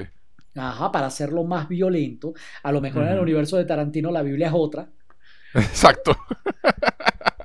Yo, me acuerdo que yo me puse a buscar el puto pasaje y no lo conseguí. Todos lo hicimos, todos lo hicimos. Ezequiel 25:17. Ajá, y cuando te das cuenta, coño, pana, pero eso no es lo que dice aquí. O sea, tú me estás boreando. No, es Pulp Fiction. si, dice, si dice básicamente lo mismo, pero en muchas menos palabras y mucho menos intenso. Pero básicamente Exactamente. Pero no es igual. Exacto. Y, bueno, al, al, final la cosa es esa, que parte de lo que se le reconoce a Samuel L. Jackson es haberse aprendido eso y decirlo con tanta naturalidad y de dos maneras tan diferentes en la película, palabra por palabra. O sea, no es mentira que aprenderte algo al caletre tiene valor, tiene valor. Tú tienes que ser inteligente para eso. Y, no, y es impresionante porque eh, eh, el arco del personaje de Samuel Jackson se basa en ese versículo de la Biblia en su interpretación. ¿Cómo cambias la interpretación que él le da a eso? Cuéntame eh, más. ¿Sabes? Porque sabes que él, usa ese versículo de la Biblia como algo cruel que decirle a alguien antes de matarlo, ¿no? Y, es, y por eso la, primera vez que lo dice en la película es cuando asesinan a Brett. y, y, chévere. Y al final, cuando él está en el, en el diner, que, que Tim Roth está saltando la vaina, él repite el versículo y le, y, le explica, mira, yo ahora lo, veo de otra forma. Sí, y analiza. y él analiza, le dice, yo pensaba que yo era el pastor, que yo era tal, pero ahora me doy cuenta que tú eres el débil y yo soy la eh, the evil man, o sea, yo y, estoy tratando de ser el pastor ahora en este momento. O sea, eh, eh, es, es, increíble. Increíble, increíble. Really, really trying to be the shepherd, le dice al final, tienes razón. Y ahí cómo cambia. Pero bueno, hay, un, hay una cosa, chamo, que es interesante sobre la peli, ¿no? Y que ha generado muchísimo debate a lo largo de los años. Y es no, no solamente la manera en que está narrada, lo divertidas que son las historias, sino qué quiso decir Tarantino y cuál es el mensaje de la película. Tú sabes que eso lamentable o afortunadamente, no lo sé, pero es una de mis obsesiones y mis obsesiones subconscientes. ¿eh? Hasta que tomé conciencia de eso no pude, no pude entender por qué me gustaban tanto ciertas películas. Este, y yo creo que tiene que ver con la manera en que me criaron. Mi mamá siempre me preguntaba, bueno, ¿qué mensaje tiene esa vaina? Y yo, ay, es el fastidio. Pero ahorita, que tengo 40 años, yo no puedo ver nada sin preguntarme qué significa. Entonces siempre estoy buscando el mensaje de una historia o cuál es la moraleja. Y Pulp Fiction es una película increíblemente buena en el sentido de que dos personas pueden verla y captar dos cosas diferentes, me he dado cuenta yo. Entonces yo quiero hacerte a ti esa pregunta, Joe. ¿Tú te has detenido a pensar qué quiso decir Tarantino con la película? ¿Cuál es el tema central? ¿De qué va? ¿O es como esa historia de los Simpsons donde al final Lisa dice, tal vez aquí no hay moraleja, solo fueron un montón de cosas que pasaron, dice, dice Homero. Yo creo que Tarantino, eh, porque, ¿sabes que Tarantino siempre ha sido muy criticado por el uso de la violencia ¿no? en sus películas? Y yo creo que eh, parte del mensaje de la película es justamente, es una película antiviolencia, al final de, al final de, todo, ¿no? Una película que, que, condena el uso de la violencia y, y además, eh, si te das cuenta, gran parte de la violencia de esta película está fuera de cámara. No es una película extremadamente sangrienta. Sí, chamos. Y todo el mundo la recuerda como una película muy violenta. Y la violencia siempre es sugerida. Nunca es mostrada de frente, ¿no? Totalmente. Eh, o sea, y, y, y, otra cosa, y perdón que te interrumpa. Pero no, no, adelante. Y otra cosa, o sea, hay, hay, cada una de las historias independientes pudiera ser una película en sí misma. O sea, por ejemplo, toda la historia de Bruce Willis como el boxeador pudo haber sido una película a los Rocky. Pues, o sea, nunca vemos al tipo ni siquiera meterse en el ring. No vemos la película, no vemos la coñaza, o sea, no, no vemos esa violencia también. Cada vez que dispara, exacto, lo, que vemos, no vemos el, el disparo propiamente directo. O sea, tienes razón, tienes razón. Sí, sí. La única momento donde realmente vemos sangre es cuando le vuelan la cabeza a Marv en el carro, que vemos como la sangre se explaya en el parabrisas de la parte de atrás del carro, ¿no? Cuando otra vuelta se le escapa el tiro.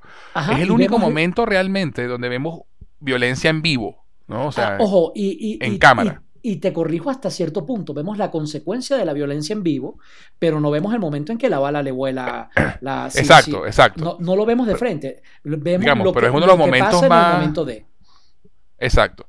Este, y digo lo de la violencia porque si tú te pones a ver, eh, ya, yo estaba, te hablaba justo ahorita del arco de Samuel Jackson, ¿no? Que sería eh, ese final de la historia en el que él decide dejar, de dejar la violencia porque él siente que un acto de Dios, le, que Dios le habló, ¿no? Y, y, ese milagro de, este tipo escondido en el baño que les, les, vacía una pistola y ninguna bala les da. Y él dice, bueno, esto, esto, esto es Dios hablando conmigo, Dios diciéndome que tengo que dejar esta vida. ¿No? Tengo que dejar la violencia. A pesar de ser un tipo violento por naturaleza, quiero dejar, esto me, ha, dado, me dado cuenta de que, mira, quiero dejar la violencia. En la historia de Bruce Willis, eh, el momento en el que se pelean él y Marcelus y entran a la tienda de sed, Bruce Willis estaba a punto de matar a Marcelus y lo detienen. Y, ese acto, y ese acto le salva, y ese acto le salva la vida a él y a Marcelus y de qué manera no interpretar ese auto, sino como un acto de Dios que se lo consiga ahí en el medio. O sea, interesante. Exacto. Este, entonces, y Bruce Willis, si Bruce Willis hubiera matado a Marcelo, se hubiera echado encima a todo el mundo y, el ciclo de violencia hubiera seguido, ¿no? Este, entonces, yo creo que para mí tiene, la película tiene un, mensaje de que la violencia no siempre lleva a buenos lugares y que es posible no ser violento. Así tu, tu vida haya sido violenta, puedes salirte de allí.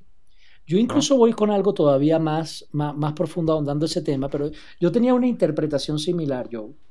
En el sentido que es una película, eh, eh, es maravilloso porque bien nos dice, ¿no? Es una película recordada como violenta para muchísima gente, es una película que mucha gente dice que exalta la violencia, pero como bien lo dices tú, es una película antiviolenta, pero que va más allá aún y que te lo dice de frente una cosa que es muy estadounidense, que es que la única manera de detener la violencia es con una violencia aún mayor. Es una película que exalta la violencia como el mejor modo para acabar con la violencia, valga lo paradójico. Y eso es lo que hace que la película sea, sea, increíblemente eh, interesante, porque no es contradictorio, es paradójico. Es como... Exacto. otra vez volviendo, tú, tú, me metiste aquí en el mote de filosófico y ya veo por qué me lo gané, ¿no? Pero es como la paradoja de Karl Popper. Sí. Eh, eh, la paradoja de la, de la, tolerancia de Popper, que es que la tolerancia de la intolerancia es el fin de la tolerancia. O sea, tú no puedes tolerar la existencia de un intolerante, porque entonces el intolerante se adueña de todo y la intolerancia reina. Tú, entonces, la única manera de acabar con el intolerante es siendo intolerante a la intolerancia. La única manera de acabar con la violencia es siendo violento con la violencia. ¿De qué manera? Hay otra, hay, hay otra paradoja muy famosa que dice, si quieres paz, prepárate para la guerra. Exactamente, que eso también es un modus vivendi muy estadounidense. Y la parte, lo, que tú dices, de qué manera logra la paz eh, Bruce Willis con Marcelo Wallace. O sea, Bruce Willis pudo haberse ido y haber estado como fugitivo el resto de su vida, mientras estos tipos se cogían al pobre Marcelo Wallace. Pues. Entonces... que es otro momento súper fuerte en la película. Increíblemente fuerte, chavo. o sea, eh, eh, pero Bruce Willis decide, decide eh, rescatar a Marcelus y precisamente con qué lo hace? Con violencia, porque la única manera de detener a un violento es con violencia, chico. y, es, un tema que se repite. ¿De qué manera logra, logra este, Jules detener a los ladrones del banco, que son el principio y el fin de la película como, la, como, como está narrada, con violencia. El tipo lo agarra y le pone su pistola en la cabeza. Y yo soy más violento que pero, Pero fíjate lo interesante, eh, lo con violencia, pero al final lo convence hablando. Con violencia potencial. O sea, el tipo con la amenaza de violencia. con la amenaza de violencia. Le dijo, mira, tú eres un niño de pecho. Si tú escuchabas esto porque ya estabas muerto. Exacto, exacto. Si vamos, a jugar a ponernos violentos, yo soy más violento que tú. Y tengo a mi pana allá atrás con otra pistola que también se pone violento. Y luego, a través, tú lo has dicho, del diálogo, se desescala lo que iba a ser una tragedia potencial y le dice, bueno, aquí están tus reales, vete parco. Llévatelo. Llévatelo, está tranquilo, eso es así. Y, y también, eh, Vincent y, y Jules Ah, empiezan también con una violencia increíble, increíble al, principio de, la peli, o sea, cuando el tipo está hablando y demás y le pega el tiro al que estaba en el sofá, ah, perdón, te desconcentré. I'm sorry, did I break your concentration? Y bueno. y, lo y, fíjate, tú, y fíjate lo interesante de, los personajes de Jules y, y, de Vincent, que Jules está convencido de que, su, de que él tiene que dejar esta vida. Dice, yo entrego esta maletín y me voy y me salgo, I'm out. Y Travolta no. ¿Y qué pasa con Travolta? Muere después. Exactamente. Exactamente. Y muere después de ir al baño. O sea, es una película. El personaje de Travolta, o sea, la está cagando y literalmente es el único personaje que va a la poseta como cuatro veces en toda la película. ¿No te has dado cuenta de eso? No, y, sabes por qué es eso, ¿no? ajá, ajá, fíjate. O sea, eh, eh, eh, eso, eso es muy, eso es una casualidad desde un punto de vista del argot muy venezolano. No es, casualidad, no es casualidad hay una explicación de por qué va tanto al baño Vincent en la película. Y eso lo, lo, vi, en, lo vi en un video de YouTube hace tiempo. Es por la, por la heroína. Ah, sí, totalmente. Pero lo que te digo que es casualidad es que la expresión venezolana para cuando alguien está haciendo ah, las cosas mal es que la está cagando. Sí, sí, sí, sí, Ahí es donde entra. Ahí es donde entra la casualidad. Entonces, Vincent Vega es un tipo que la caga, literalmente la caga. Exacto, exacto. Porque el, porque el tipo no entiende el mensaje que sí entiende Jules. Samuel, exactamente. los personajes, que no, los personajes que no aceptan eso, como Vincent, mueren en la película. Exactamente, porque Bruce Willis al final sobrevive y Marcelus también. Es interesante que ellos sobrevivan también porque la cuestión se dan cuenta de que, bueno, paz entre nosotros. Exacto. you and me, there is no you and me. Pero no podemos hablar mucho de Marcelo Guala porque dijo que iba a sufrir, a, hacer sufrir al pana. Que por cierto. No, además que me parece que después que le da el escopetazo en las bolas y le dice, I'm going to get medieval on his ass. Se me va a salir lo medieval en el culo del tipo. Ah, sí. Marcelo, Marcelo, tiene unas líneas de diálogo brillantes. Me encanta cuando le dicen que Bruce Willis está escapado. Dice: Ese tipo se va para China, quiero un negro en una taza de arroz que salga y me lo mate. Cosa que nos lleva a otro punto maravilloso, icónico, emblemático y que no se puede dejar de mencionar en esta película, que es que tiene algunos de los mejores diálogos ever de toda la historia. Oh, sí, sí, sí, o sea, sí, sí, sí, Qué manera de comenzar la peli hablando sobre cualquier vaina. O sea, Tarantino, eh, si bien lo habíamos demostrado ya en Perros de Reserva, su Exacto. capacidad de elaborar diálogo, yo creo que en Pulp Fiction lo llevó a una escala que, que, que ha sido su sello. O sea, Tarantino pudo haber escrito obras de teatro, pero a Dios gracias se dedicó a hacer cine. Y es que los diálogos de Tarantino Oh, sí. son maravillosos todavía hoy. Royal with cheese. Oh, sí. No, y, el, eh, y a- además que antes, eh, la escena que, que abre la película, que es la escena de Pumpkin y Honey Bunny conversando en el diner, Tim Roth y Amanda Plummer, que, que verdad, qué papelazos hacen los dos. O sea, ese, ese I love you, Pumpkin, I love you, Bunny, Man- Honey Bunny, everybody you cool is a robbery, marico. O sea, ese, ese momento, ese beso, la vaina, y después los tipos entran en modo malandro. Ajá. Y es. If you fucking bitch move, I will execute every motherfucking last one of you. Marico, y entra la canción. Mira, se me paran los pelos, nada más acordarme, marico. O sea, qué opening, marico. Qué opening. Qué manera de abrirla. Y lo arrecho es que empieza otra vez como cualquier cosa, ¿no? O sea, Sí. otra vez eh, entramos en la metáfora recurrente de toda la película, que es que la violencia viene de la cotidianidad y de la insatisfacción de la cotidianidad.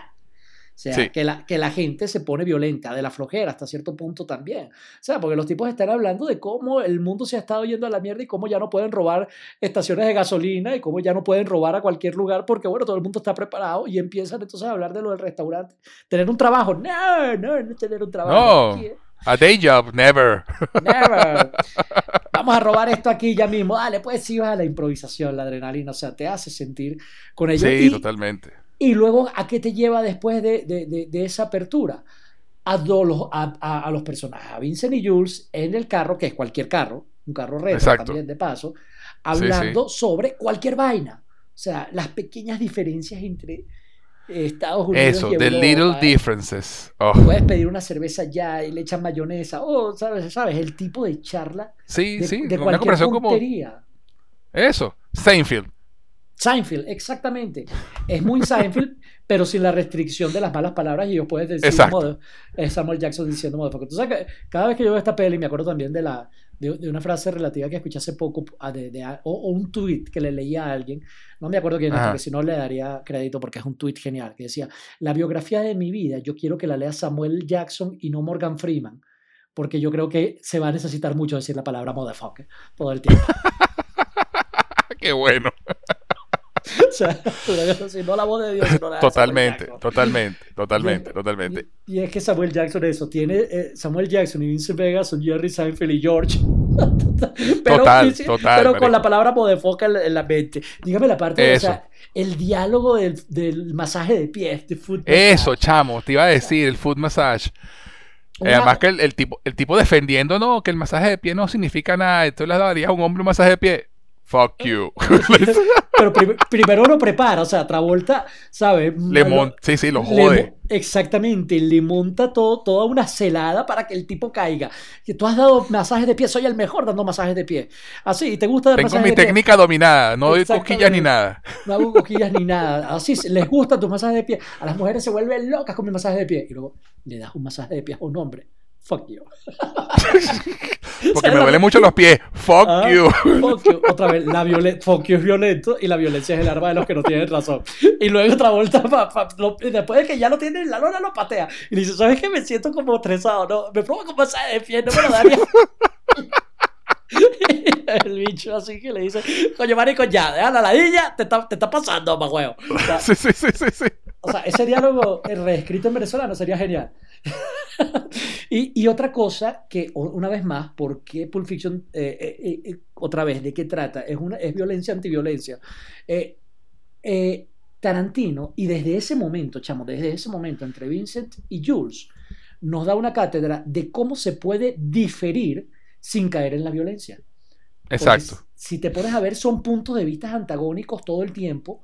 El de, el de Vincent y Jules, y por eso hacen, eh, hacen tan, tan, buen, Tan buena amiga, tan buena pareja. tan buena química, tan buen equipo, tan buena pareja, porque los tipos tienen puntos de vista opuestos todo el tiempo, pero siempre llegan a un punto en donde ellos se dan cuenta que no se tienen rabia entre sí, ellos se aman y se respetan, pero todo el, todo el tiempo están peleando. O sea, todo el tiempo tienen puntos de vista.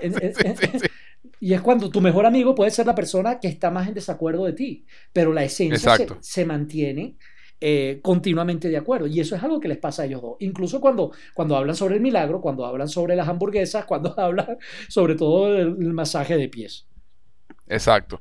Sí, ¿no? Y además este, toda esa secuencia que, que los presenta ellos dos, las conversaciones que tienen, que hablan de los, de los shows de televisión, hablan de la esposa de, del jefe, ¿no? Y, y, después tú ves por qué. Este, y, y después entran que, bueno, vamos a entrar en personaje y se meten a hacer, al trabajo a hablar con, la gente con la que tienen que hablar. Ah, y, y, es como te dice, e, es una cátedra ese diálogo, chamo, de cómo decirte cosas de un personaje sin decírtelas directamente. O sea, hay que establecido, primero, que los panas son buenos amigos. Segundo, que se respetan. Tercero, que se aman lo suficiente como para mandarse a la mierda. Cuarto, que son unas viejas chismosas. sí, sí, sí, sí, sí el pobre Antoine. Exactamente. Que el bicho, no, que te, que te le dio un masaje de pie y el otro y lo, lo tumbó y en serio, lo, sí, lo, lanzó por el techo para abajo. Y cinco, que son unos tipos profesionales, porque ven el reloj y dicen, ¿qué hora es? Las 7 y 22. Todavía faltan 8 minutos, vamos a hacer tiempo. Y se van al final del pasillo a seguir hablando tontería. Y además brutal, la cámara de Tarantino, que lo que hace es moverse por un lado, ellos se van para el final del pasillo y la cámara se queda atrás. Ojo, y no solo la cámara, Joe, sino también el audio, ¿te diste cuenta?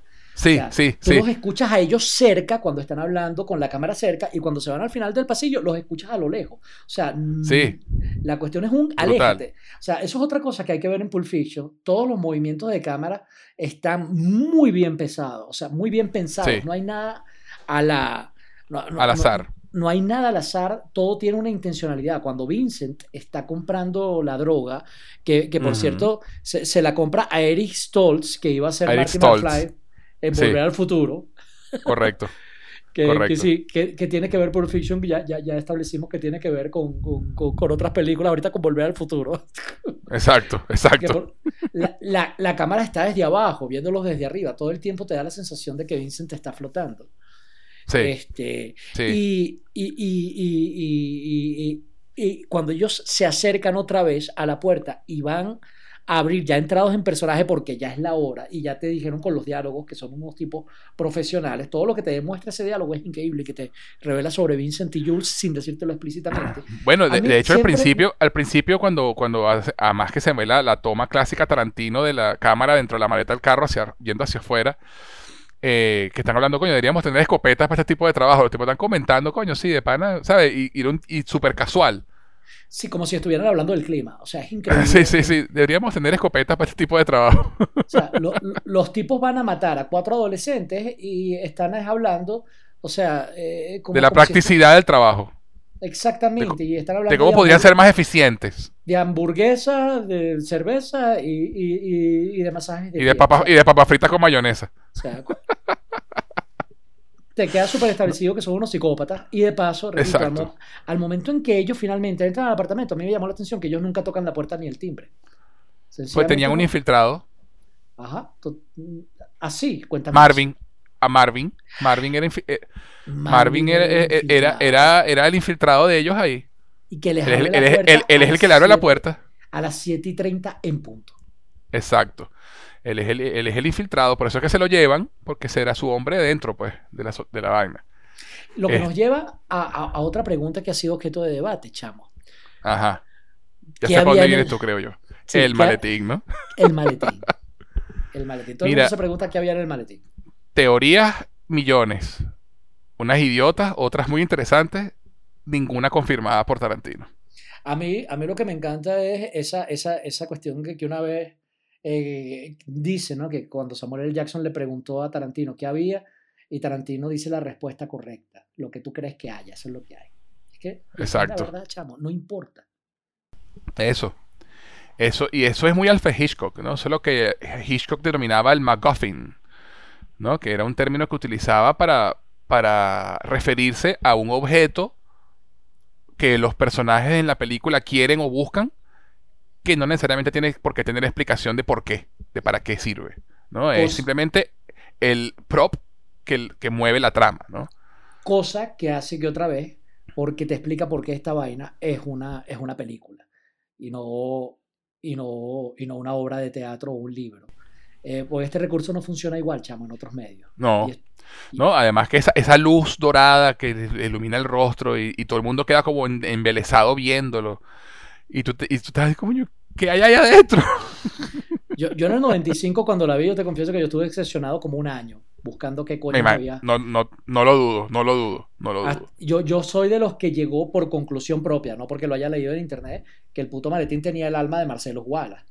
Eh, y esa, bueno, esa es una de las teorías más, más populares que, que, hubo sobre eso, ¿sabías, no? Sí. Esa teoría. Y es porque por el tema por el tema por el tema de la curita en, en el cuello de Marcelus y vaina y no sé qué Ajá, y porque se trata de algo precioso que emociona a Vincent, algo que tiene luz propia. Y hay un reflejo, yo no sé si te diste cuenta, cuando ellos matan al primer chamo en el apartamento, Ajá. hay eh, en uno de los tiros que dan, hay un reflejo de luz en la parte de abajo del aire cuando lanzan el primer tiro, cosa que no ocurre eh, eh, en otros momentos. Y es precisamente, y es que ese reflejo de luz será de repente como un alma que sale. O sea, ¿entiendes a lo que me refiero, no? Sí, sí, sí, hay mucho, mucho, hay muchas interpretaciones que se le puede dar a todo eso. Si hubiera, si, tu, si tuviera que haber algo, digamos que la cuestión de que ahí está el alma de Marcelo Wallace es lo que más cuadra. Pero lo más importante es lo que dijo Tarantino. No importa, o sea, no, Tarantino no dijo no importa, sino se lo dejo al lector. Lo que tú creas que hay, al, al, perdón, al espectador, lo que tú creas que hay, eso es lo que hay. Exacto. y, Es y, Es una de las cosas que hace genial el guion y por la que me termina mereciendo el Oscar.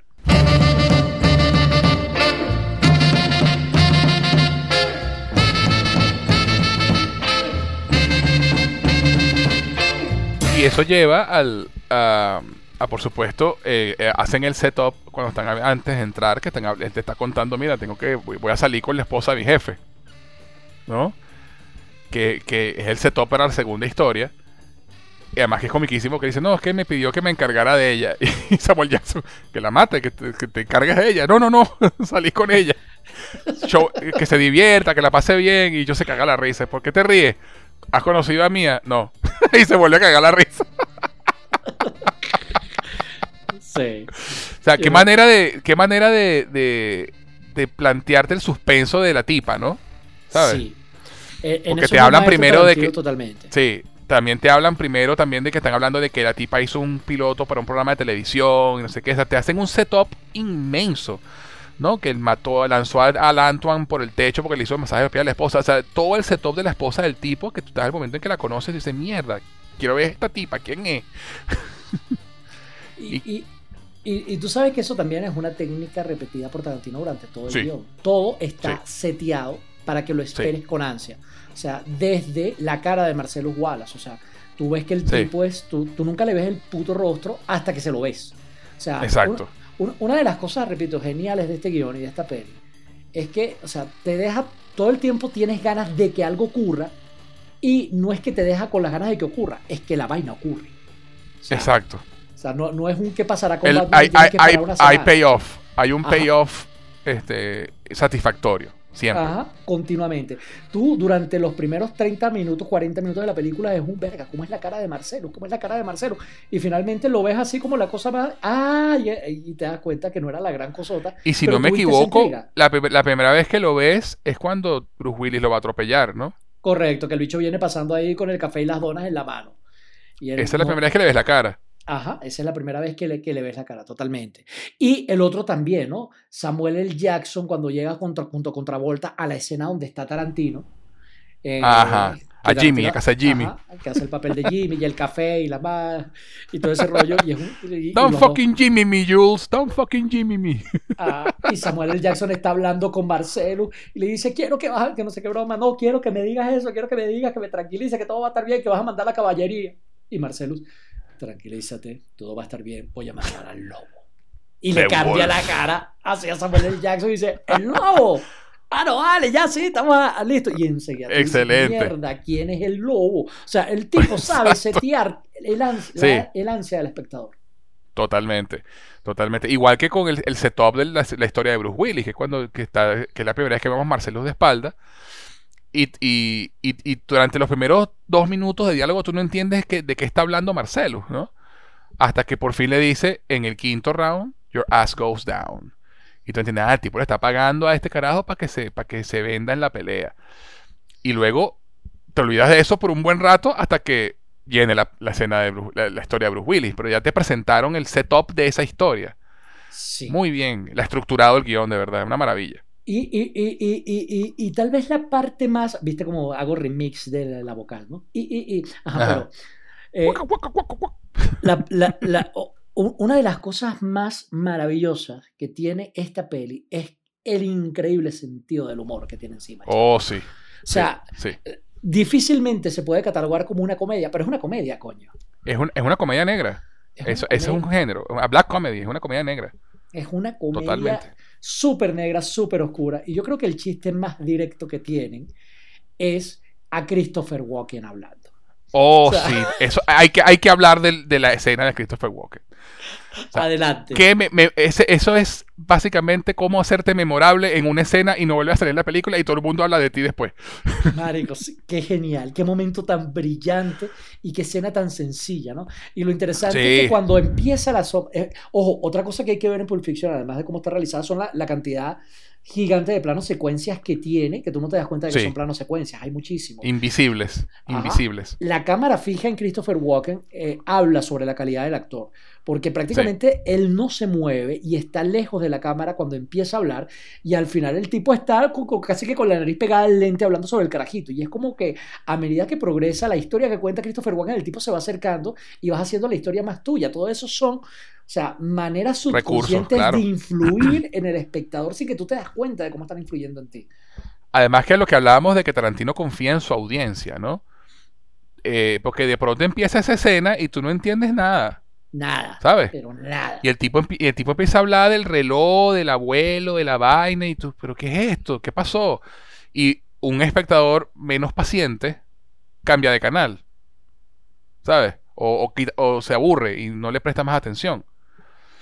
Porque no te están explicando nada y hay mucha gente que no tiene paciencia. Sí, y es por eso que esto es ideal para el cine, pero esta película jamás habría sido un éxito en televisión si hubiera salido así por primera vez, o sea, entre comillas. Sí, totalmente. Este, La- porque la, gente eh, se eh, de- ladilla. O sea, tú tienes que esperar por creo que unos 10 minutos hasta que te das cuenta que está hablando con Bruce Willis de niño. Y ni siquiera puedes haber visto la historia entera y no sabes que está hablando con el niño. Tienes que esperar a ver a Bruce Willis de adulto formarle Por- un por eso.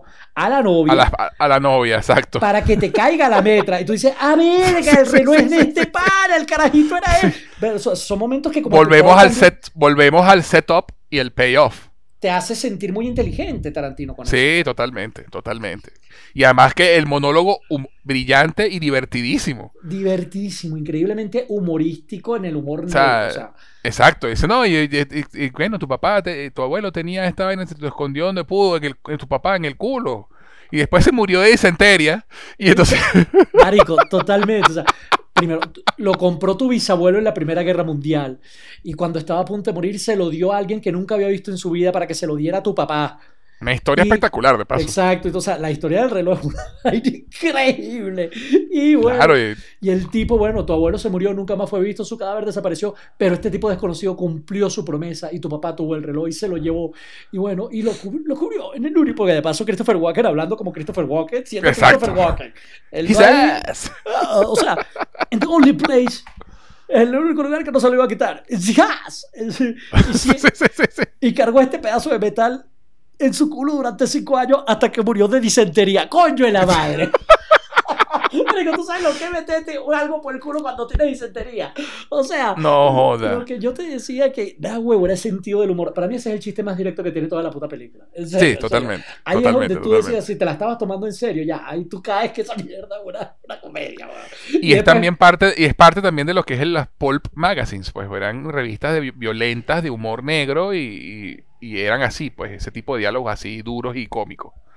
Exacto, y el tipo dice, y después me lo pasó a mí, y yo lo cargué en el culo durante dos años para dártelo a ti, carajito, el coño. Y aquí está. Y aquí Y dice, claro, tú, tú ahí entiendes luego, entonces, por qué para, es tan importante para Bruce Willis ese reloj. Y no tiene, y ya, y, y ya, y ya cuando él le dice a la novia, o sea, pudiste haber dejado toda mierda menos el puto reloj, ya tú entiendes por qué.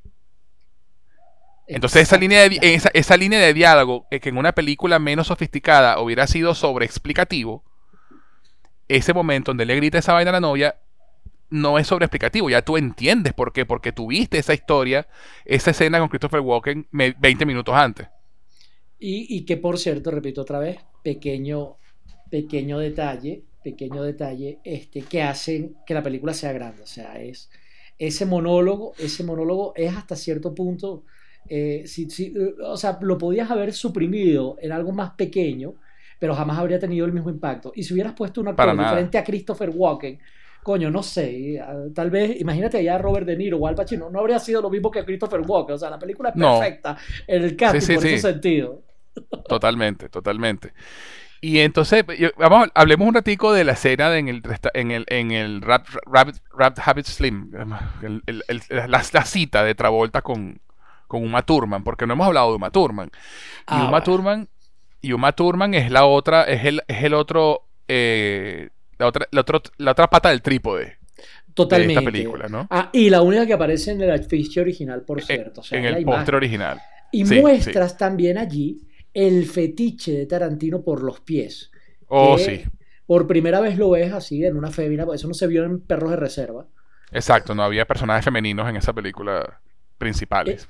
Empieza a ver acá, ella se descalza y, y, la empieza a ver con, con, esa sensualidad. Uma Thurman, tú lo Totalmente. es, es, es, la tercera pieza magistral de esta película.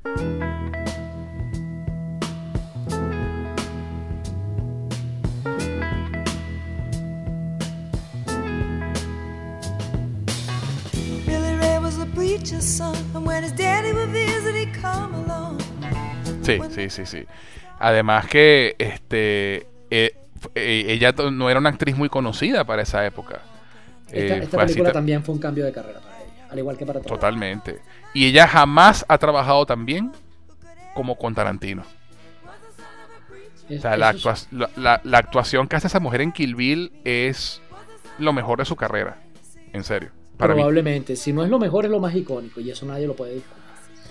Ella, ella llegó a otro, a otro nivel con, gracias a Tarantino y eso estamos sí, sí, sí, Pero la, la, parte de la vaina de la sobredosis y esta tipa manipuladora, yo soy, vamos a estar claro, tú eres mi perrito faldero y tú vas a hacer lo que yo quiera que haga, porque mi marido... Eso, eso, porque mi marido me dijo, no, además, ¿cómo se lo dice?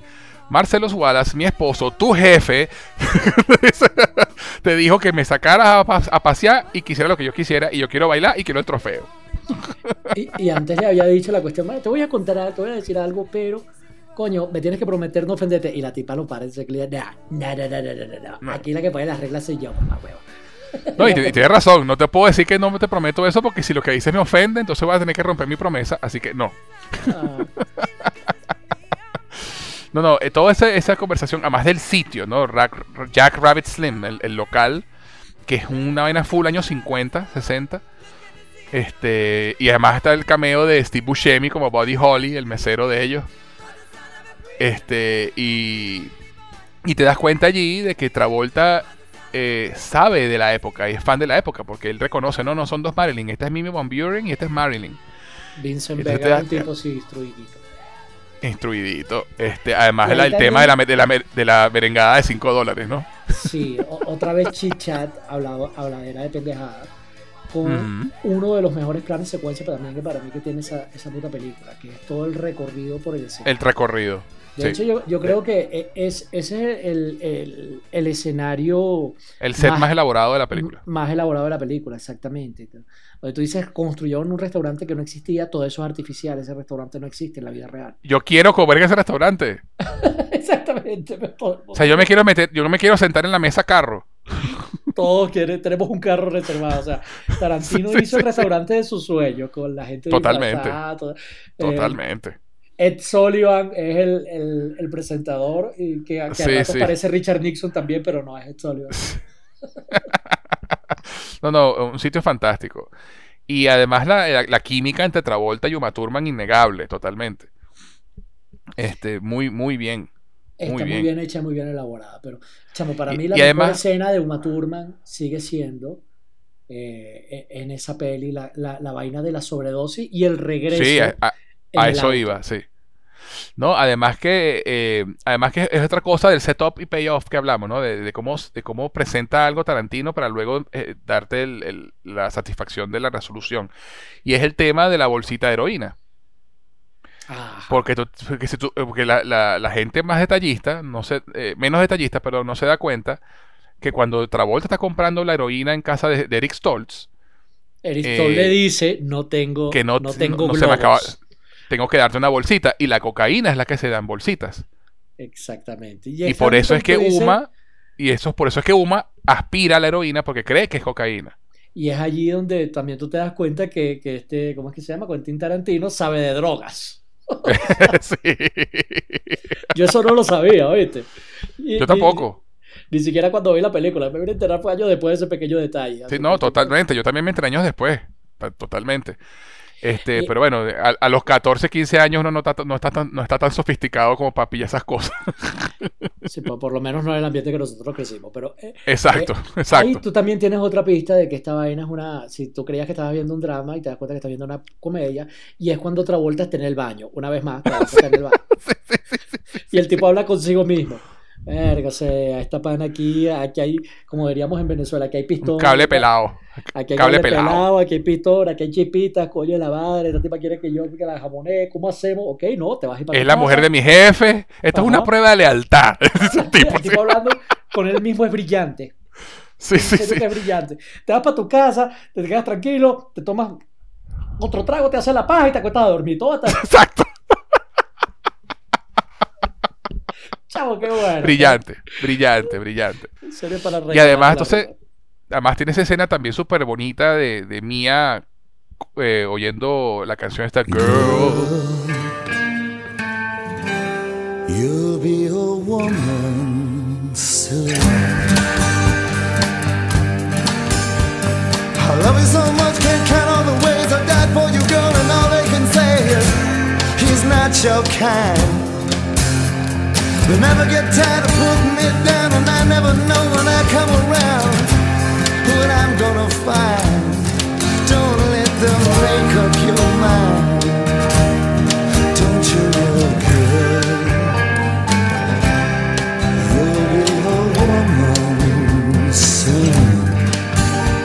Canción estratégicamente elegida, por supuesto, en cuanto a la letra, ¿no?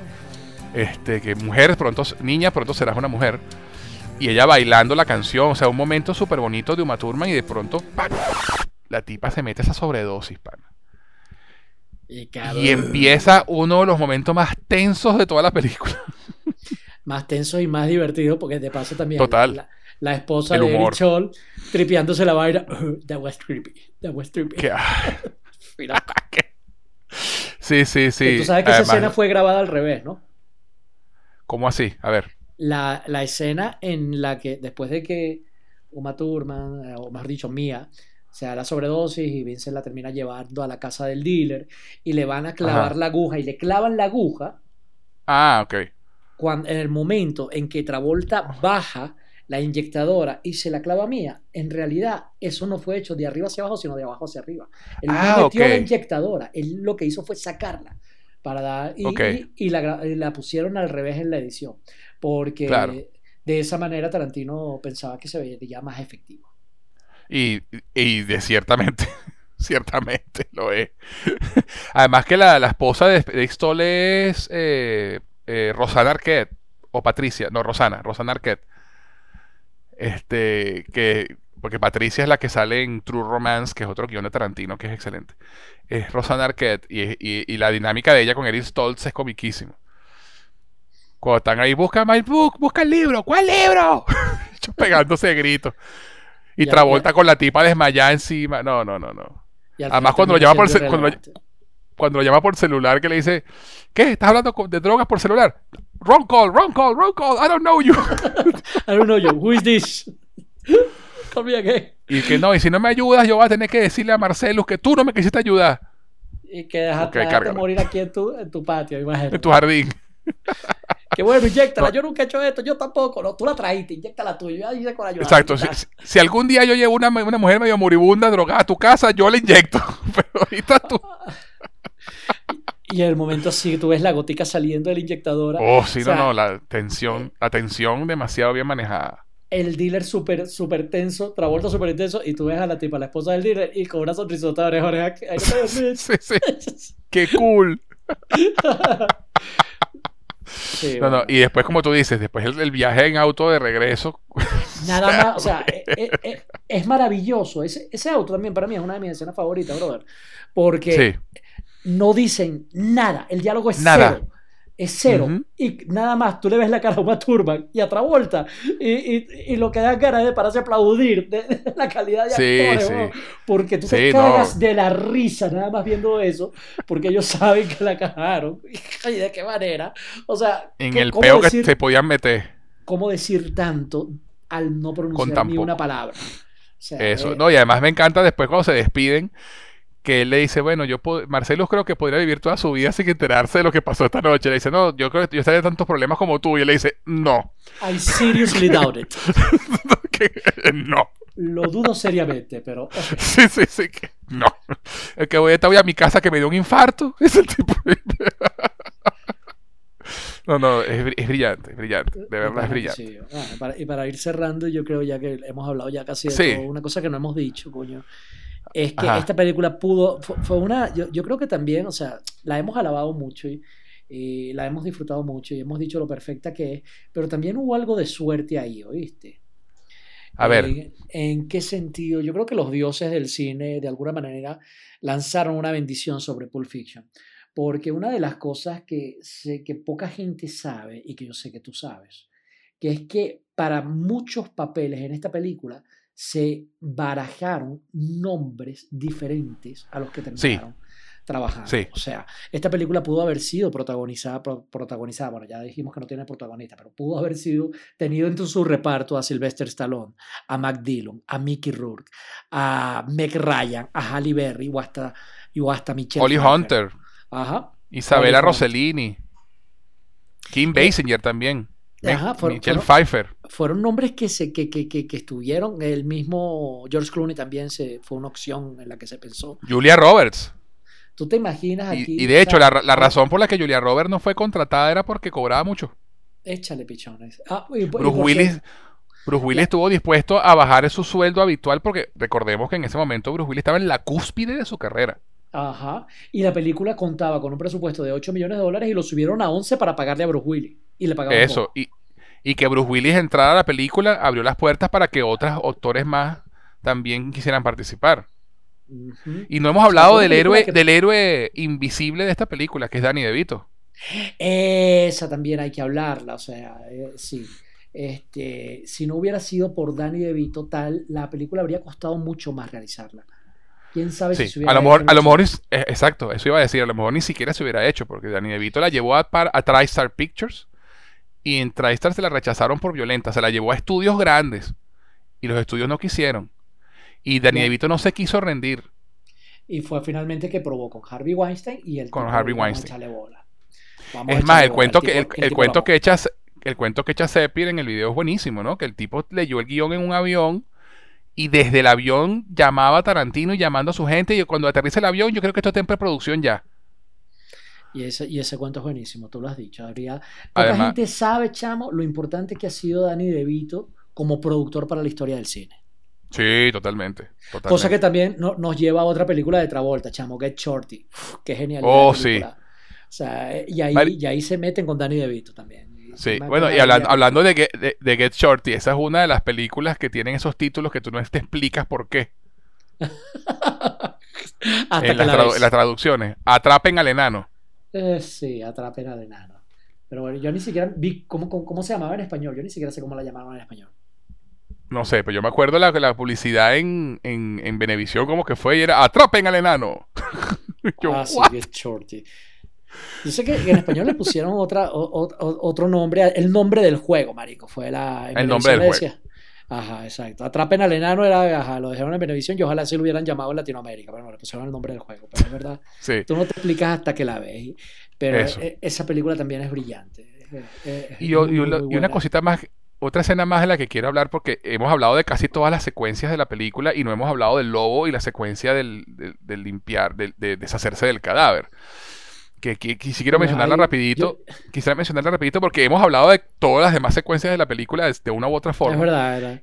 Casi y, que no- y eh, falta esa, ¿no? Falta esa. Bueno, y al igual que Pulp Fiction, hemos ido en el orden que nos ha dado la puta gana. Eso, eh, en honor a, la, a, la, a, la, a, la, no linealidad de la película. Te diré Eh. que. Te, te diré que esa secuencia se me vino a la mente cuando estábamos hablando de Travolta feo, cuando el tipo se desnuda y tú le ves la panza.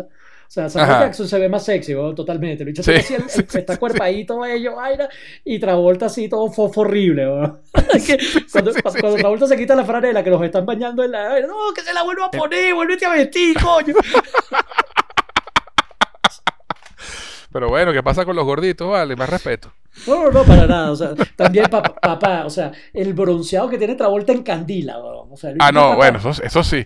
el Eso sí. es más transparente que yo, o sea, es el punto de Sí, que, totalmente. de que perdió completamente el pudor a verse feo en cámara, ¿no? Y esa es una de las Eso, escenas eso. de la película que eh, lo demuestra, o sea, su compromiso actoral. Sí. Es, es algo que probablemente jamás habría aceptado el Travolta de 30, 30 años, de 20 años antes de Pulp Fiction, para el Travolta de- Eso, de finales de los 70. O sea, Sí, porque dices- muchos actores temen verse feos, ¿no? Y, y eso es un tema interesante y por eso es que a la academia le gusta tanto recompensar con nominaciones o Óscares a los actores que no temen verse feos en pantalla, ¿no? Total, yo, yo, yo creo que Travolta decidió verse feo, entre comillas, o no pararle bolas a su cuidado corporal después de la fallida secuencia de Fiebre del Sábado por la Noche, ¿sabes? La que dirigió Sylvester Stallone. La única Ah, vez- Stay Alive. Ajá, Stay Alive. La única vez que Sylvester Stallone y John Travolta trabajaron juntos. Y que los estudios buscaron a Sylvester Stallone para darle la oportunidad como director, cosa que más nunca volvió a ocurrir. y que la secuencia nunca antes en su vida John Travolta había estado tan, en tan buena forma física como para esa película. Sí, Ahí cuando el tipo se desnuda, o sea, es, parece una estatua de Miguel Ángel, weón, esculpido increíblemente bello. Y fue el mayor fracaso, uno de los mayores fracasos de su carrera, que todo el mundo esperaba que fuera un Exacto. éxito. La secuela de Fiebre del Eso. Sábado, todo el mundo la esperaba. Y yo, eh, o sea, una parte yo creo subconsciente del cerebro de Travolta dijo, si me pongo un bueno la cago, entonces no. Eh, empezó a dejar- dejarse descuidar, ¿no? Para que vean que soy un actor Sí. de carácter y no un, estalón. Ya existe un estalón, no puedo ser yo uno. exacto. Bueno, la escena, la escena en casa de Tarantino, en casa de Jimmy, que bueno, cuando después que le vuelan la cabeza al, al infiltrado que tenían, además que es demasiado graciosa la escena, porque ¿qué pasó? No, y le disparé a Marvin en la cara, ¿por qué le disparaste? No, no fue a propósito. La discusión de ellos dos ahí. No, no, genial. Eh, Sí, llaman ya- al lobo, como tú bien dices, y llega el gran Harvey Keitel, además genial, pues estaré en 10 minutos. 9 minutos y 35 segundos después, el tipo llega. 37, pero ok. 37, sí, eso, eso, eso. Perdón, perdón, disculpe usted. Este, además que, eh, sí. además que eh, el tipo llega, el tipo un carajo eficiente. Ajá, dime los nombres, haz esto, tú haz esto, tú haz aquello, tú haz lo otro. Y Travolta, ¿podrías decir por favor? Eh, please would be nice. Y el tipo lo ve así como que, chamo, mira, tengo entendido que esta vaina está jodida, de que va a llegar la mujer de este tipo, que no le va a gustar la vaina, entonces, ¿sabes? Pretty please, with sugar on top, clean the fucking car. o sea. Tra- y tú ves que el personaje de Travolta tiene un issue arrecho, ¿no? Con el tema de, de que le digan qué hacer. Sí, él, Este- tiene, él tiene un problema con eso, el personaje. Eh, y ese Samuel Jackson y Travolta limpiando la sangre del carro es demasiado gracioso. El Tra- Tra- Travolta, eh. Samuel Jackson arrecho porque le to- estaba limpiando la parte de atrás que estaba más desastroso. Y- Que y sabes qué, la huevo, tú te vas para acá. tú te vas para acá, limpia esa vaina. Tú viste el que disparó, por coño, el que tiene que recoger los sesos, recoge esto. Los pedacitos de seso aquí. Tú te das Y- cuenta, y- esa, esa es otra de las escenas que tú dices, esto es una comedia, chamo, o sea. Totalmente, es una comedia, totalmente. Una comedia Cuando- negra. le- les arroja la ropa y los bichos así en franelas y se le caga la risa. Coño, ustedes sí se ven como se ven unos ridículos. Y ahora, es tu ropa, papá, huevo. Eso. y esto, y bueno, y como decía yo al principio, ¿no? Eh, esta película está considerada uno de los, uno de los principales representantes del cine posmoderno, ¿no? Que, que es caracterizado por una fuerza visceral tan intensa que rechaza el deseo de alcanzar cualquier sentido profundo. O sea, y a pesar de que lo tiene, este, tienes que cavar, ¿no? Para encontrarlo. No es nada obvio. Es- no es nada obvio. Este, además de que, bueno, el, el formato visual que tiene la película, que es CinemaScope, que también era de los 70, porque Tarantino sigue pegado en esa vaina. Le- y, y- y recuerdan las estrategias visuales que usaba Sergio Leone en sus películas, ¿no? El- Y sabemos que Tarantino es gran fan de Sergio Leone. Entonces, de verdad que la- eh, lo que esta película logró en tantos niveles, no lo ha logrado otra película de Tarantino. No, yo estoy de acuerdo con eso. Yo soy de los que piensan, al igual que tú, que esta sigue siendo su mejor película. O sea, este, de, de pronto, o sea, digamos que de pronto no es mi favorita, ¿sí? Pero sí es su mejor película. Este, en- eso, esa distinción sí la quiero hacer porque mi favorita de Tarantino no es esta, pero es, pero objetivamente hablando, esto es perfecto. Sí. Por eso es que te digo que yo creo que los dioses del cine aquí metieron mano, ¿no? Este, Sí, sí, sí, sí. como bien dice, como lo hemos dilucidado acá, la película tiene un mensaje, no solamente la cuestión de la antiviolencia, chamo, otro, otro subtema que tiene la peli, eh, yo buscándole la quinta panta al gato, y yo creo que tiene mucho que ver con eso, y fue forzado así, ojo, fue forzado por, por las cuestiones que hablamos, presupuesto, etcétera y demás, pero termina siendo un tema entonces por el, de un mensaje que da, y es como todos estamos conectados, ¿sabes? Un poquito el efecto mariposa, como Sí. algo que tú haces puede influir en la vida de otra persona de manera radical totalmente. O sea, son, O en tu misma vida más adelante. ajá, como pequeños detalles al final, todos estamos en este mundo en donde nos necesitamos los unos a los otros y donde las acciones de una persona en un momento dado pueden tener consecuencias devastadoras o ser de vida o muerte para otra. O sea, con pequeños detallitos y cómo también hacer el bien termina repercutando, repercutiendo, perdón, en favor tuyo, en favor propio. Es- un tema subyacente que se puede analizar y que ya hemos, hemos visto acá más con ejemplos que diciendo, dici- diciéndolo directamente. Pero, Exacto. y esta es la parte maravillosa de la historia, se siente mucho lo que dice Stephen King mientras escribo, que parece que estos temas han aparecido por mero accidente, por mero subconsciente, no de una manera intencional. Tanto el tema de la violencia antiviolencia y tanto el tema de la conexión de, de- de todos como seres humanos o como comunidad, si lo quieres llamar de esa manera. Porque la esencia principal y la intención principal de la película, que eso sí se nota de arriba abajo, es entretener y divertir. Más, y de la manera más pura y violenta y homenaje precisamente a las revistas y a los magazines baratos de la época de los 70, que ya en la época que sale la película, en los 90, ya nadie sabía qué coño era un Pulp Fiction. Exacto, exacto. Eso- y de paso que es una vaina muy norteamericana. En Venezuela esa vaina no, no se vendía y si se llegó a vender en los 70 fue una cosa muy de nicho y muy corta y muy de la capital. O sea, es una cosa de un tiempo que ya no existe y que más nunca volverá y que se nota que toda la película gira en torno a eso. Pero que de una manera accidental o intencionada de Tarantino, nunca lo sabremos, trae temas muy profundos de paso que terminan apareciendo que probablemente fueron por accidente. Así es, esto es lo que llaman un lightning in a bottle, relámpago en una botella, ¿no? O sea, la conjunción cósmica de elementos que se, que se confabularon y se reunieron para hacer algo que no se puede, no se, se repite otra vez. Sí, sí, sí. este, Y, y realmente Tarantino de verdad es una estampa inmensa en la industria cinematográfica gracias a esta película. Es una Y- película que si te gustan las películas de acción, tienes que ver. Si te gustan las comedias negras, también la tienes que ver. Si te gusta en general el cine, la tienes que ver. Y Tienes la fotografía, o sea, la tienes que ver. Y si te gusta la buena música, También la tienes que ver.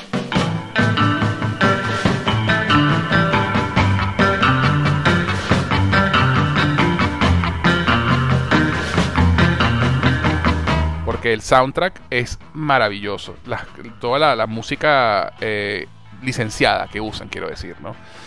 Recuperó temas que mucha gente no conocía, como Mr. Low, que es el, el tema.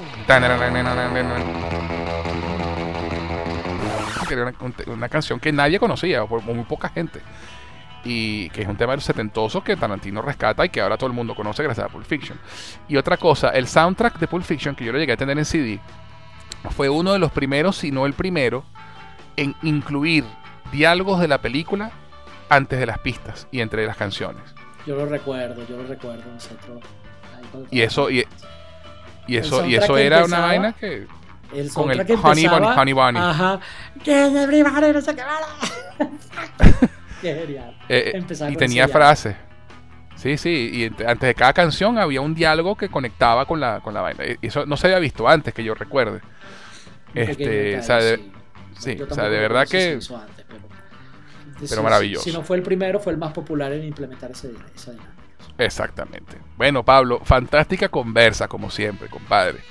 Gracias. gracias. a ti por la oportunidad. Uno raras veces tiene la oportunidad de hablar tan claro y tendido de sus películas favoritas. Y Pulp Fiction es una de las que, como ves, este, da pie, da pie para hablar de muchísimas cosas y he disfrutado mucho conversar. Un abrazo grande, gracias a ti.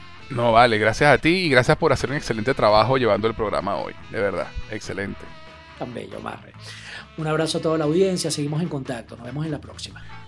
Y bueno, ya este programa ha llegado a su fin. Gracias por escucharnos. No olviden calificarnos con 5 estrellas o con pulgar arriba, darle like, suscribirse, dejarnos un comentario, darle clic a la campanita si están en YouTube y estar pendientes de los próximos episodios de Cinefilia y otras hierbas, cine, televisión, música y videojuegos para escuchar. Si quieren participar en mis películas favoritas, dejando una sugerencia, pueden hacerlo escribiendo nuestro correo electrónico cinefilia y otras hierbas gmail.com cinefilia y otras hierbas gmail.com Pablo, una vez más, ¿dónde te pueden encontrar en las redes sociales? Arroba Sánchez Noguera, me pueden conseguir en todas mis redes. Un abrazo grande. Genial, y a quien les habla pueden encontrarlo tanto en Twitter como en Instagram como en como arroba gusenjose, G-U-Z en Jose.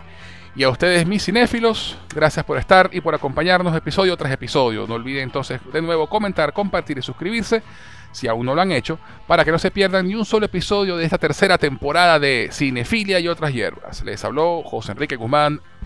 Hasta la próxima.